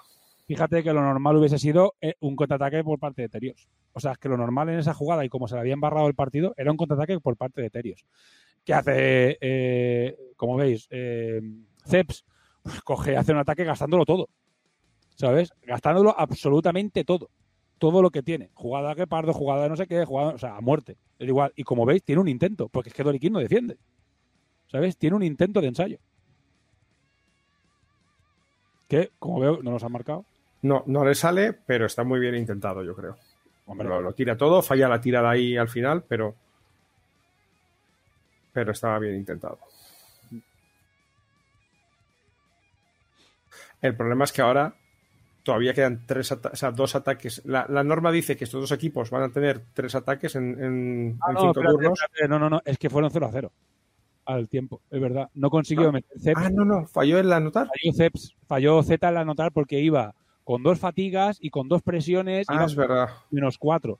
Pues Ah, ahí, ahí- ahí está lo que decíamos, que ante ese tipo de jugadas embarradas a Doriquín le, le hacen sufrir. efectivamente, efectivamente. Y, y suerte, insisto, en que no lleva casi magulladuras, ¿eh? porque con todo lo embarrado que ha estado, yo no descartaría que hubiera un Doriquín lesionado. Sí, o un Doriquín a una hostia de lesionarse. Y llegan a la segunda parte y es lo que hablamos, el timing. El problema del timing es que ahora mismo, bueno, qué liada. el problema del timing es que ahora mismo tiene Ceps dos ataques y Doriquín solo va a tener uno. Efectivamente. Y vuelvo a decir lo mismo, es que además eh, está jugando con el con la versión, voy a ponerle comillas, blandita de Doriquín con Momo en cancha. Entonces, ahí sí que no te puedes permitir que se embarre la cosa. No, no puedes. Bueno, a ver, es Doriquín, no puedes ni con, con nadie en el campo porque Pero menos así. así, bueno, así ya es un desastre. Así es que tienes que meter cuatro ensayos y, y rezar para que el otro meta tres. Que es como, es como he jugado yo todos los partidores. Yo corro, yo meto ensayos. Y, eh, si un, en- un, en- un ensayo me lo, me, lo, me lo paran y hay un contraataque, mm, pues hola, buenas tardes. He perdido prácticamente partido. Me ha sorprendido ver a, a Almos Happy en la final jugando con Momo, porque es un personaje que él no ha usado demasiado. Él ha estado probando casi siempre con el, con el cuarteto inicial. Y yo creo que igual dijo la de, "Bueno, pues voy a probar, voy a arriesgar un poquito y, y por lo- cambiar. Lo jugó conmigo también. ¿eh? Nosotros jugamos el, el- el equipo espejo. ¿eh? Jugamos los dos. Con este- Lo habrá estado jugando últimamente, entonces. me dijo que lo estaba jugando, que le estaba explotando, que estaba explotando un poco más a Momo. Momo es muy difícil de usar, ¿eh? es un jugador muy difícil de usar. Yo no sé si decir es más difícil de usar, pero ahí está, ¿eh? Es Es de jugador- los más difíciles. Es que el Ah. tema de Doriquín es que tanto Momo como Kai son complicados. A mí, eh, para mí es uno, para, mí es uno de mis favoritos. ¿eh? Hace cosas que cuando te salen vas un rugby puro, tío, es una pasada, tío. Hace cosas maravillosas, Momo. tío. Yo, yo ya sabes que a Momo lo comparo con Shane Williams, el, el ala famoso de, de Gales. Bueno, lo que pasa es que seguramente ese tenga 20 veces más músculo que este tío, ¿sabes? Sí, pero bueno, tampoco era un tío especialmente fuerte. Quiero decir, era un tío canijo, rápido y que evitaba que lo mataran. Nah, pero es que es una pasada, ¿sabes? Es- Yo te digo, mola porque es ese jugador. Ah, bueno, aquí hace un Ceps, bueno, aquí hace una cosa que es loquísima, que estuvimos discutiendo tres horas. Sí, sí, la- la- el, el intento de caja, ¿no? El intento de caja que, que vale, se lo haces a un Doriquín porque son lerdos los pobres. eh, Sí, esto, esto Eh, no, lo- no- eh, ni- niños, esto no lo hagáis contra un Yamato. esto no lo hagáis ni con un Yamato ni con un Terios, porque recordad que el puto mono se pasa por los cojones. que los defens, los atacantes que estén. Mira, pero fíjate, vamos a hablar de fuerte la estadística, porque esto quiero declarar porque lo hablé con él. Le dije, parece, o sea, como viene de Blue Ball, parece que han descubierto ahora mismo la rueda. Y le dije, colega, te cuenta, ahora lo veréis. Te cuenta a cuánto ibas para ensayar, ¿no? Sea, y cuando ves, ahora lo verás, ¿eh? fíjate todo lo que está gastando, todo lo que está haciendo. Jugada larga, una carta, otra carta, otra carta. Lleva, creo que son tres jugadas colectivas ya. ¿Sabes? Fíjate, ¿ves? Pero es que entonces, aquí, el- aquí el fallo, uno de los fallos, primer fallo, que le permite hacer eso, es que si os fijáis, eh, Almon Happy no ha parado de recular. Pero es que aquí donde está ya no estás defendiendo. Es decir, a esa distancia del ensayo ya no estás defendiendo con nadie. Es decir, a esa distancia del ensayo cualquiera, se, cualquiera puede intentar ensayar. Sí, a ver, el, el hacer la pantalla con jugadores puede ser una, una opción válida, ¿eh? pero yo creo que en este momento hacerla desde tan lejos eh, te requiere un gasto de recursos muy alto. Estoy totalmente en contra y creo que es, es realmente un gasto, y después lo estuvimos discutiendo, es un gasto, Efectivamente. es un gasto, o sea, lo puedes hacer por decir, he hecho una pantalla, pero fijaos ahora, ¿eh? ¿cuánto ha gastado? Fíjate cómo tiene el equipo. Tiene todo el equipo gasta, o sea, reventado, de- Fatigado. fatigadísimo. Tiene a todo el equipo que quiere decir que una mala, mala jugada, una mala tirada, un mal pase hace que el contraataque es totalmente gratis. Después, es porque, eh, repetimos, es porque eh, al Mojapi le ha permitido hacérsela, porque el- el- el- no ha parado de recular, recular, recular. En ningún Sí, momento no, no presionó con ningún jugador. no ha presionado con ningún jugador, con lo cual fijaos dónde está defendiendo, es que está defendiendo a, a tres pulgadas del, del- del ensayo, es que allí ya, ya- aquí ya no estás defendiendo. O sea, es un cúmulo de situaciones que hacen que, que permite. Pero aún así, podrías decir, bueno, pero la consigue hacer, sí, sí, y la consigue hacer. Pero fijaos que aún así, vale, estamos solo placando, pero fíjate que al final, ahora la guepardo pero ahora lo Está. Momo placando, que ya es una posibilidad de fallar en la, la enfrentada, aunque sea Momo. Y va, va a anotar con un montón de negativos, eh, No, no, no, es que no llega- fatigada. es que no llega a notar, fíjate, es que no ha llegado a notar. Entonces, Claro. ahora esquiva a Momo, que no sé si lo llega a esquivar, imagino que sí, no sé, se, se habría caído, se habría acabado el show, ¿vale? Sí. Lo llega a esquivar, Momo no se cae, entiendo yo. Ah, bueno, Pero Momo se ha caído. Es, es un don que tiene el Mosjavi, vale. que saca todas las tiradas mientras las de Momo para no caerse.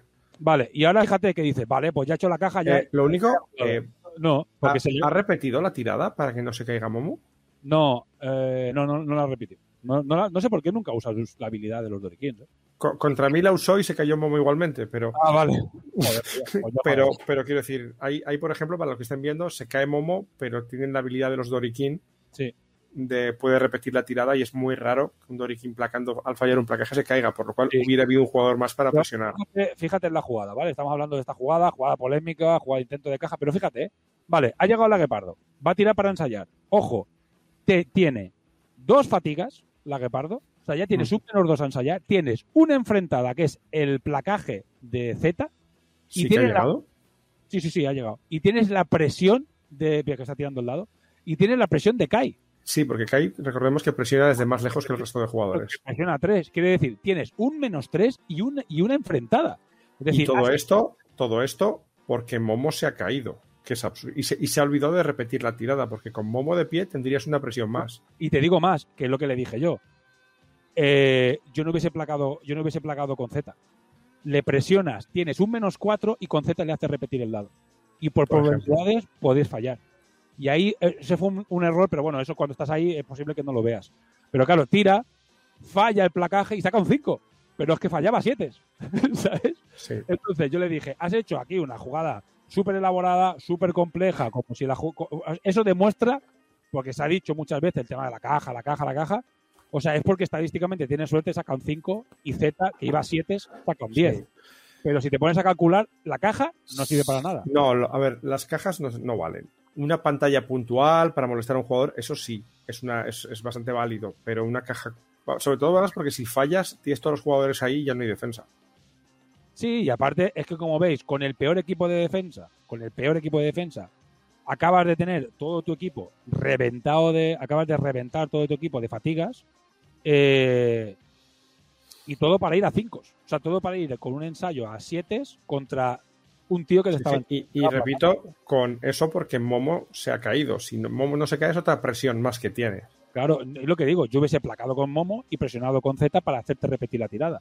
O, Por placa- ejemplo. o, o- o- o- o le metes una presión y tiene un menos 5 a la tirada y encima le haces repetir con Z. Es que digo, yo le dije después, en vez de hacer esto, hubieses corrido directamente con la Guepardo y a nivel de probabilidades tenías más posibilidades de ensayar que lo que has hecho ahora. Pero de mucho, ¿eh? Entonces le digo, al final está bien que lo quieras hacer, está bien, sirve para demostrar que no sirven. Que, que realmente, bueno, lo puedes hacer porque queda bonito, o sea, porque es una tocada de huevos, ¿sabes? Eh, Sí. Quería hacer una caja a los Blue Bowl en Takure, pero queda demostrado que estadísticamente no te va a salir bien No, una, no. una de cada mil veces. Ahora, ¿que ha ensayado? Sí.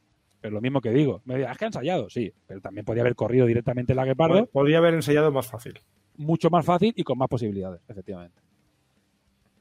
Pero bueno, ya, ya veis, eh, bueno, al menos es, como digo, es una, es un, es una final en el que dos jugadores muy veteranos intentan hacer muchas cosas raras, que está bien.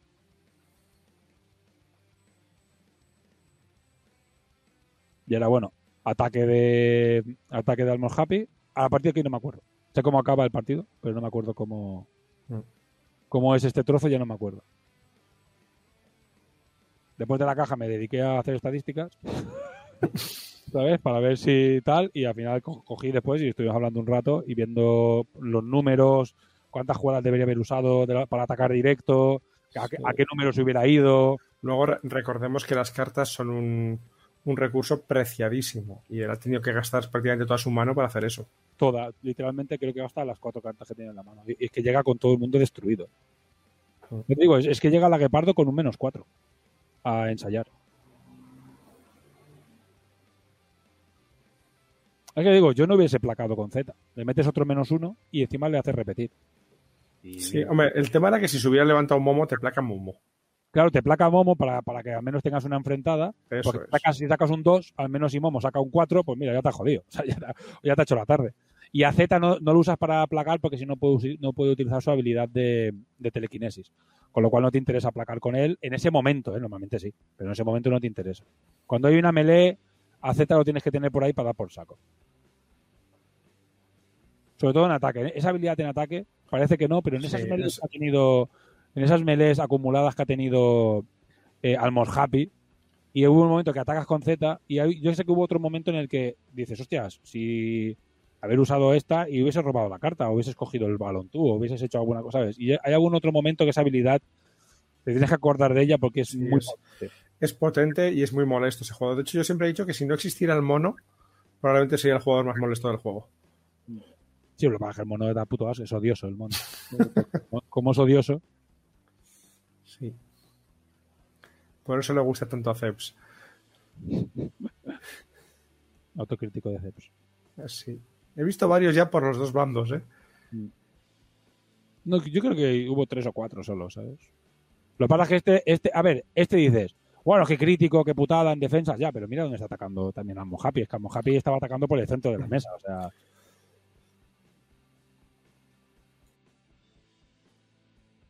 Entonces aquí ya no había, no había tu tía, es que Y yo creo que aquí el Most Happy se puso ya nervioso y quiso Sí. atacar muy rápido y, y has, le- le- va un poquito... Que, que es cierto que Doriquín tiene que atacar muy rápido, pero yo creo, creo que va un poquito ya acelerado. Sí, y aún yo- así, yo lo es que hubiera, Doriquín. yo lo que hubiera hecho aquí uh, hubiese contemporizado mucho. O sea, viendo que no estaba presionando como en la primera parte, hubiese, Hubiese buscado el empate. hubiese ido a buscar el empate. Efectivamente, yo hubiera hecho eso.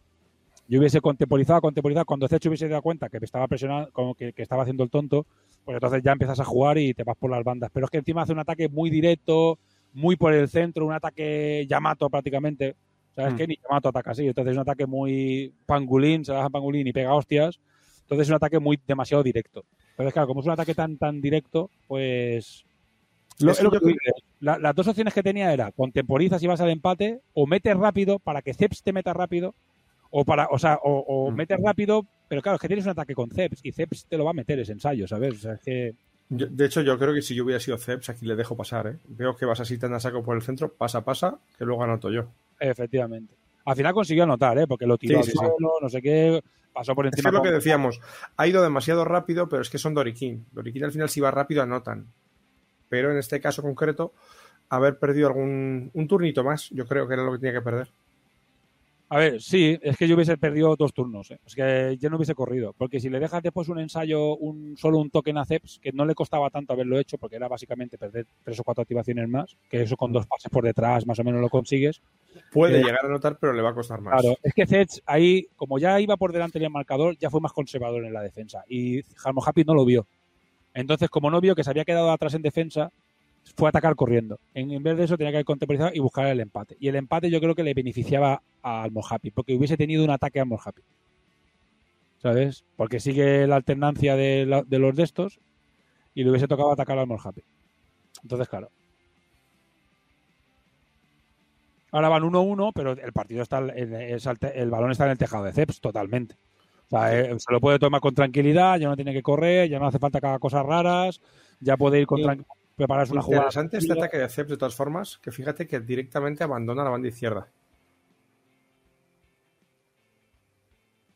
O sea, ya está jugando totalmente hacia la derecha a, a buscar el roce, sabiendo que es más fuerte que el Doriquín, Mm. y le regala una banda, que es algo raro en, en, en Terios, porque Terios tiene esa capacidad de cambiarte el balón de banda con el águila muy fácilmente. Ah, pero aquí lo vio, es igual, porque aquí lo vio claro. Sí, aquí vio el vio, hueco.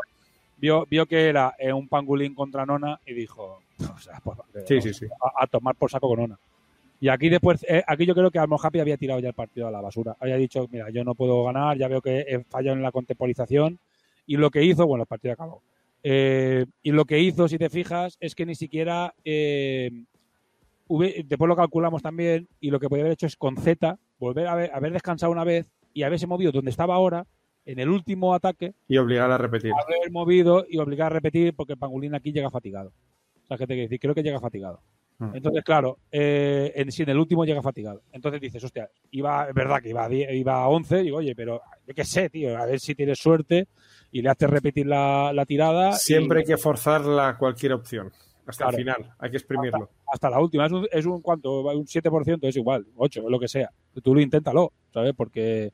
Y claro, ya, y después él tenía un ataque eh, Mon Happy, pero bueno, ya. eh, a ver, que, yo le yo le metí un ensayo con tres activaciones al Mon Happy. Pero, pero aquí ya había tirado bastante la, la toalla. Al Mon Happy había tirado mucho la toalla.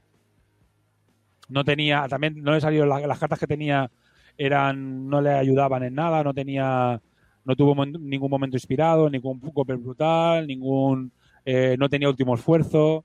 Es verdad que en ese aspecto no le ayudó, no, no, no le ayudó, pero de todas maneras, yo viendo el partido después en perspectiva, lo que digo, al final es eh, parte de más la estrategia del jugador de decir, voy a contemporizar aquí, voy a hacer ese movimiento con Kai muy lateral para poder ensayar.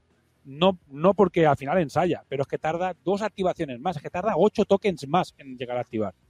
¿sabes? O seis tokens más, pero pasa, son dos saltos de activación, o sea, son dos turnos más. Hostias, eh, es que eso al final le lastra una barbaridad, ¿sabes? Le lastra muchísimo. Bueno. Bueno, aquí lo, aquí lo Sí, intenta. aquí intenta la heroica. Que bueno, que la, la opción está ahí, como hemos dicho, hay que intentarlo siempre hasta el final. Sí, sí, sí, sí. Intenta el, el, el- el 2-2 y, y tal, pero bueno. Ojo al- al- a la patada también de Ceps, que se la tira corta para intentar a ver si, si Almos Happy picaba y cogía el balón con Kai para cansarlo pronto y poder meterle presión rápido. En vez de buscar que tenga que correr mucho, que sabe que los Dorikin pueden llegar igualmente, ha buscado un poquito el, el forzarle. Y aquí creo que se equivoca con la carta que, que- que utilizó. Creo que se equivocó con la carta, me parece, que es esta, tío. Porque utilizó una carta en la que solo mueven una vez, me parece. Sí. Que aquí es donde yo también eh, matizo la defensa de Ceps, porque Ceps aquí está esperando el pase. Y recordemos que no estás obligado a hacerlo. Entonces, Es que a- aquí, aquí, un- aquí Momo no suelta el balón, echa a correr y, Y ya llega. está. Pero el, ¿sabes cuál era el problema que tenía? Que no tenía último esfuerzo y no llegaba a ensayar. Ah, vale. Ese es el problema que tenía. Porque aquí con un último esfuerzo lo podía haber intentado. Pero es lo que, es lo que te digo. Aquí lo que pasa es que intenta hacer una jugada, eh, ¿ves? Intenta pasar aquí para igual para que, para que Z avance, ¿sabes? Y al final es, le queda una jugada para que al final acabe el balón en Kai, creo que es, y dices, hostias, pero lo que tú dices, vale, no paso el balón, vale, ahora muevo, muevo, me planto en medio, en pasado la línea de, de, de 10 del campo contrario, muevo, muevo, claro, dependo de tener el último esfuerzo, pero si tuviese el último esfuerzo puedo mover y ensayar. Pero es que yo no hubiera pasado. Yo tampoco, yo tampoco. Yo ahí lo que hago es no suelto el balón, que se ha movido toda la defensa hacia, la, hacia mi banda izquierda e intento utilizar a Momo para correr, que solamente se va a enfrentar al pangolín. Mm. Y lo va a marear, es decir, Momo al pangolín lo, lo baila. Bueno, ves, aquí ha llegado el, el token Lil, aquí ya acabó el partido. Aquí vio, vio al Mojapi que no tenía posibilidades y chutó el balón fuera. Vale, aquí ya cogió y chutó el balón fuera. Ha salido el- el- la manita lila porque era yo que estábamos hablando de lo que la- estuvimos ya después de una hora hablando de la caja, hablando de un montón de cosas. Aquí eh, al Mojapi tiró el balón y acabó eh, 2-1 a favor. En, en tres, en tres activaciones que le quedaban, ¿no llegaba Momo a anotar? Es que jugó, el problema es que se se equivocó de jugada. Ah, vale. se equivocó de jugada porque hizo esa jugada, pero que no le, o sea, lo único que podía hacer era que Z acabase más adelante. Y yo le dije, ¿tienes último esfuerzo? Y me dijo, no, que no, tú sabes que no llegas. Le dije, y me dijo, no, no, es que lo estoy calculando ahora porque estuvo callado a lo mejor dos, tres minutos. Me dijo, no, no, que lo estoy haciendo cálculos y estoy viendo que no llego. Le dije, claro, y le dije, es que me he equivocado de carta. O sea, me, o sea, me he equivocado, no es que se haya equivocado al ponerla, se equivocó al jugarla. Y dijo, claro, no había calculado que no iba a mover 8 porque he calculado mover 8 con alguien. Y le dije, no, que justo has jugado una, has jugado una jugada con la que no mueves 8 con nadie. ¿Sabes?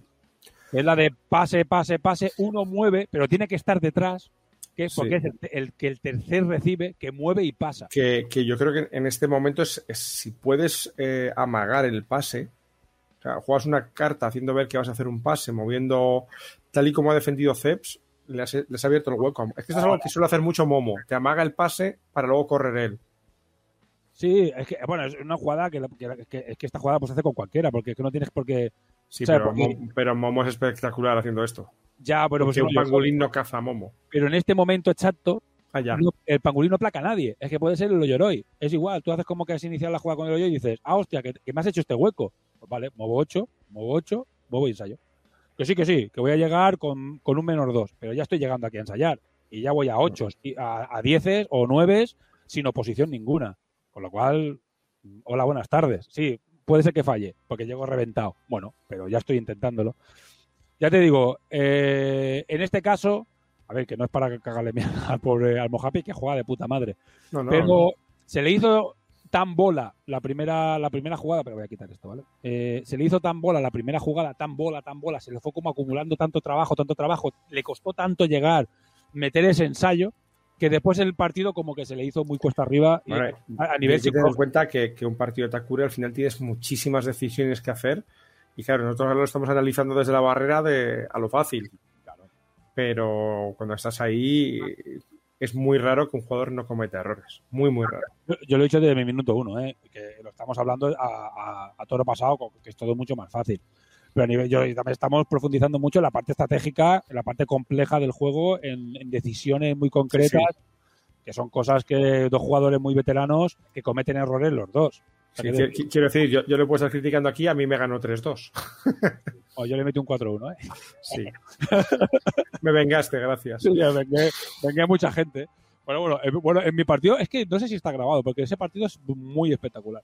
A ver, no por el resultado, pero es un partido en el que Almorhapi, por ejemplo, hace cosas muy guay. Lo que pasa es que tiene un par de tiradas muy malas en dos momentos muy puntuales y el tema de la presión, que no se esperaba que un jugador Dorikin le fuera a presionar en la cara. Sí. Y eso lo sacó mucho. Y yo creo que Ceps, en la primera parte, hace exactamente lo mismo. Y claro, se encuentra con esa presión. Al Mojapi no la sabe gestionar porque se ve que nunca nadie le presiona tan cerca. No sabe cómo gestionarla muy bien y de repente se le embarra el partido. Pues se le embarra, se le embarra, no consigue salir, no consigue salir, no consigue salir. Y le cuesta cinco turnos ensayar. Cinco. Que es una barbaridad. ¿Sabes? Es, o sea, claro, lo raro es que no llegase con todo el mundo reventado. yo- yo lo intenté, pero no, no conseguí embarrar el partido porque me ganó todas las enfrentadas.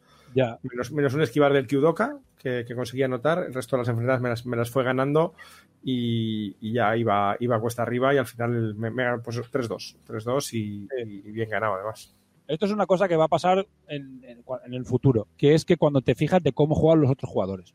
Tú dices, Claro. tú tienes que Almohapi inicia la jugada siempre, o por ejemplo Ceps, que siempre utiliza la jugada del águila en la segunda activación, se la pasa al águila para que el águila inicie la jugada del águila y acabar en tal punto. Jugadores del Mundial. Ceps usa la jugada del águila. Siempre hacen lo mismo. Apuntároslo. O sea, hay jugadores, hay, jugadores que, tienen ya manías. Y por ejemplo, Almos Happy también ha- hace la jugada, al principio de la jugada la, la- se la piensa mucho.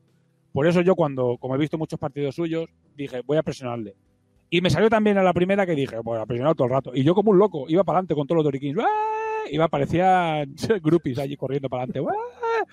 Y claro, se encontraba sin espacio para moverse muy pronto pese a que los Doriquín no mueven mucho en defensa, pero se encontraba con, y que de repente pues le costaba mucho sacar el balón. Entonces, cuando le empiezas a ver los huecos a los jugadores o las manías, es cuando estos jugadores tan veteranos y, y que son tan, tan pros, cuando les pillen los trucos, para decirlo de alguna manera, van a tener que cambiar su forma de jugar, porque, claro, jugarás contra Ceps y dirás, ah, que va a hacer la jugada del águila. Pues ya sé lo que va a hacer, ¿sabes? Por eso ha puesto a Pangolín aquí, por eso ha hecho esto, por eso ha puesto aquello aquí, por eso ha puesto aquello allá, y así ya sé que va a hacer este movimiento y este otro movimiento, y se las ve venir. Entonces, claro, ya, ya cambia mucho la forma de la forma de hacerlo. Bueno, pues nada, a ver, voy a revisar un poco la, la escaleta, creo que no teníamos nada más, porque era la final del Mundial, que al final era un poco lo que queríamos comentar. No sé si hay, hay bastante gente viendo el streaming, a ver alguien que quiera hacer un comentario al respecto, os habéis quedado tan impactados. A ver, eh, a mí me parece súper interesante. Bueno, nosotros somos unos, unos, unos de estos, entonces Eh, todo el tema de esta, esta, este metajuego y este juego tan profundo y estas decisiones tan concretas y esto a nosotros nos parece nos parece súper guay y súper interesante. A la gente que es muy novata, pues igual ve esto y está diciendo, tío, ¿qué me están contando estos mongers, ¿sabes? O sea, vaya frikis. Pero bueno. Bueno, ¿queréis comentar algo, chicos? Que, que, que haga su análisis del partido, Dani. Pobre Dani que no está jugando. A, mí, a mí me sigue gustando la, profundidad, o sea, la semejanza al rugby que le dan las cartas, sobre todo, porque al principio el juego es una chorrada, mueve este, tira un dadito para estabilidad, tira un dadito. Pero después, al final, la- las cartas, la gestión de las cartas, la gestión de los recursos, la gestión de las fatigas, sobre todo que cada, cada cosa que quieras hacer especial supone que tengas que pagar una fatiga en este jugador o en aquel jugador en este momento creo que, que al final queda un juego realmente, realmente redondo y estratégico que eh, no puedes decir, ah, pues mira, pues ahora hago esto porque, por hacerlo. Pues, pues la has jodido. En ese momento la acabas de liar, seguramente. De hecho, ¿cu- ¿cuántos partidos he visto yo perder o ganar por un punto de fatiga mal gestionado? A mí, justo lo que iba a comentar ahora. A mí me jodió un partido el no descansar en un momento con Z. Cuando podía descansar gratis, que no lo moví, pero por el movimiento de- del TTS, ¿sabes? Que lo vas, poniendo la cámara adelante atrás, se me quedó escondido detrás y no lo vi. Entonces, claro, no lo, no lo no descansé cuando. Y cuando el otro lo vio, vio hueco, empezó a correr y yo dije, hostia, que no, que no está, que está cansado, que no, que no mueve cuatro. Y claro, ya no, ya no pude llegar y ya me. Por una decisión. O sea, que no quiere decir que lo placara, pero ya el tío eh, se enfrentó con uno y llegó, cuando Z descansó, ya, ya estaba a distancia ya no pudo, ya no pudo hacer nada. Es que parece que no, pero incluso la decisión que parece, "Bah, qué tontería, pues los pongo de cualquier manera cuando chuto al principio, hostias, eso es vital, saber cómo colocar a los tíos, dónde colocarlos, cómo colocarlos, dónde se tienen que poner en el primer movimiento. Porque ¿Cómo quieres atacar? ¿Qué cartas tienes en mano? Que eso sí que es vital para el despliegue. O sea, parece que no, pero el juego tiene muchísima más profundidad. Incluso sin cartas, porque hoy he estado jugando con, con Eliseo y hemos estado haciendo. Incluso sin cartas se pueden hacer muchísimas cosas. Pero muchísimas cosas. Es decir, el juego sin la profundidad ya tiene mucho mejunje y mucha cosa. Y cuando un jugador no sabe defender bien, porque cuesta mucho y es lo más difícil del juego, cuando un jugador no sabe defender bien, un jugador veterano no necesita ninguna carta para ensayar. ¿eh? Pero lo- os lo aseguro, ¿eh? ninguna carta para ensayar. Ahora que has dicho eso, voy a hacer un pequeño matiz por, por una conversación que tuve hace poco haciendo una demo. Eh, defender es la parte más complicada de este juego. Entonces, ha habido jugadores que han dicho, bueno, si es lo más difícil, me cojo Yamato, que defienden mejor, y así la parte más difícil la tengo facilitada. Probablemente no. Probablemente, eh, dentro de que Dorikin tiene los jugadores más difíciles de usar, probablemente Yamato es el equipo que más requiere para saber sacarle su rendimiento, porque es un equipo que depende de la defensa y la defensa es difícil. es, es lo que dices, es todo lo contrario. O sea, un equipo que dice, ah, bueno, pues como defiende muy bien, lo tengo solucionado, pero es que es igual, tienes que saber defender muy bien para poderle sacar todo el rendimiento a Yamato. Es un equipo que cuando sabes defender, hostias, es una maravilla. No ataca igual de bien, pero como sabes defender, te es igual, porque después el ataque es relativamente más fácil. O sea, ¿qué te voy a decir? Eh, se, se ve, ah, mira, está, está aquí Eliseo, que es el que ha hecho la demo hecho la demo con él. Y cuando sabes defender, es cuando realmente eh, puedes atacar. Pero esto es como pasa exactamente en el rugby, que dicen siempre que el ataque se, se construye a, partir de la defensa.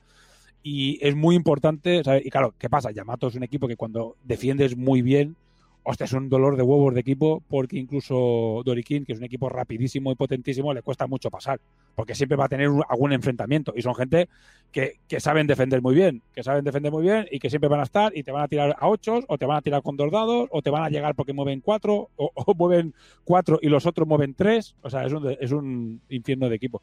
Pero bueno, después todos tienen lo suyo. Pero lo que digo, no que no lleve a equivocación, como dice de Pica, que porque defiende muy bien, ya automáticamente es mejor, ni muchísimo menos. Tienes que saber defender muy bien. Y una decisión mala en defensa es tan perjudicial en Yamato como en cualquier otro equipo. Ese sí. Igual el Yamato te la maquilla un poco porque tienes muchos tíos móviles que mueven tres eh, y más o menos te la maquilla. Pero una mala decisión es una mala decisión. Y bueno, y poco más. Yo creo que mm, eh, abusa mucho Paco de vosotros, tenemos que pegarle. Ah, vale, que la has puesto tú.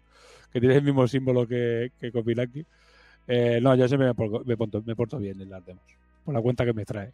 Eh, pues ya está. Yo creo que ya podemos mm, darlo por finalizado. Como he comentado, en los siguientes programas empezaremos a meter turra de, de yokai y de, de otras de, de esos y otros juegos, ¿vale? Pues Si queremos ampliar un poco más. Porque la semana, el próximo mes, eh, el programa de octubre, es que literalmente ojalá traigamos de, ya la fecha de envíos, que sería lo ideal, que sería lo que, lo que deberíamos tener, si todo va bien. Decir, vale, pues ya nos han confirmado que los tenemos tal día y a partir de tal día nos llegarán a Málaga y a partir de tal día más o menos o tal semana empezaremos a enviar. ¿Vale? Sería lo ideal, pero es que seguramente sea lo único que tengamos. Eso y el Mundial. Así que bueno, pues es, lo que hay. Ya he comentado que el Mundial somos 22 jugadores confirmados, ya inscripción pagada y todo, que están ya rellenando los formularios. A partir de- del lunes empezaré, o martes, empezaré a mandar ya las, las fichas para que empecéis a rellenar el tema de las habitaciones y a medida que me lleguen, eh, os bueno, mentira, al revés, os iré mandando a partir del martes ya los mails, ¿vale? Ya con, con los datos, porque necesito que el hotel me confirme una cosa, a ver dónde hacemos el ingreso, si se lo hace al hotel o, me lo hacéis directamente a mí, para el tema del avión a Bahamas. Y... Eh, básicamente es por un tema que tengo que hablar con el contable a ver cómo lo podemos hacer, porque claro, yo esto después lo declararé y tengo que ver cómo me, cómo me, me va bien mejor hacerlo. Entonces, porque es un, es un evento de empresa. Entonces tengo que verlo. Y como no lo he visto y el, y el este no me ha respondido, pues tengo que hablar con él. Pero cuando lo sepa, os empezaré a mandar para daros ya el número de cuenta correcto. Eh, a partir de, supongo que el, martes, si es el lunes, pues el lunes. Y, y os irán llegando mails uno tras otro ya con lo que tenéis que pagar para el tema del hotel y, bueno, el tema del hotel, que después el tema de traslados y eso, eh, nos vamos a intentar coordinar un poco entre los jugadores. Se ha hecho un grupo de Telegram, vale, creo que estamos casi todos, pero falta algu- alguien falta por entrar. Yo perseguiré un poco a los que faltan y le mandaré un mail, tío, entra en el grupo de Telegram, que es donde realmente lo vamos a coordinar.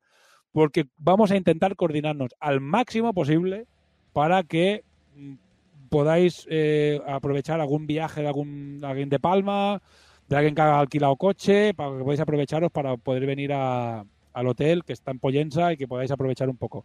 Los otros años no se hizo porque éramos 120 jugadores, era era imposible hacerlo, pero como somos relativamente pocos y de la isla hay eh, seis jugadores más nosotros, con lo cual hay bastante gente que se va a mover y a lo mejor podemos aprovechar para hacer algún que otro viaje, ¿vale? Y que no tengáis que gastar tanta pasta en traslados, porque lo de traslados es un marrón, es un, es un problema.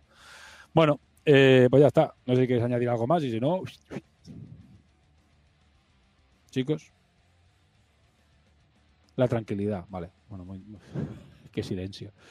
Pues como he dicho, en el próximo programa meteremos también Tales of Vespersia y meteremos un poco más de cosas porque, digo, es bastante probable que los programas bajen un poco. Bueno, a ver, octubre seguramente sea un programa flojete, pero meteremos seguramente una actualización, un programa bastante de yokai y después habrá el evento del mundial. O sea, haremos el programa del mundial, que seguramente ese programa sea una puta una, una locura. ¿sabes? Seguramente sea el resumen del mundial, si pongamos el vídeo con la presentación, con lo cual sea un gran programa. Pero seguramente en diciembre pues vamos otra vez a la tranquilidad.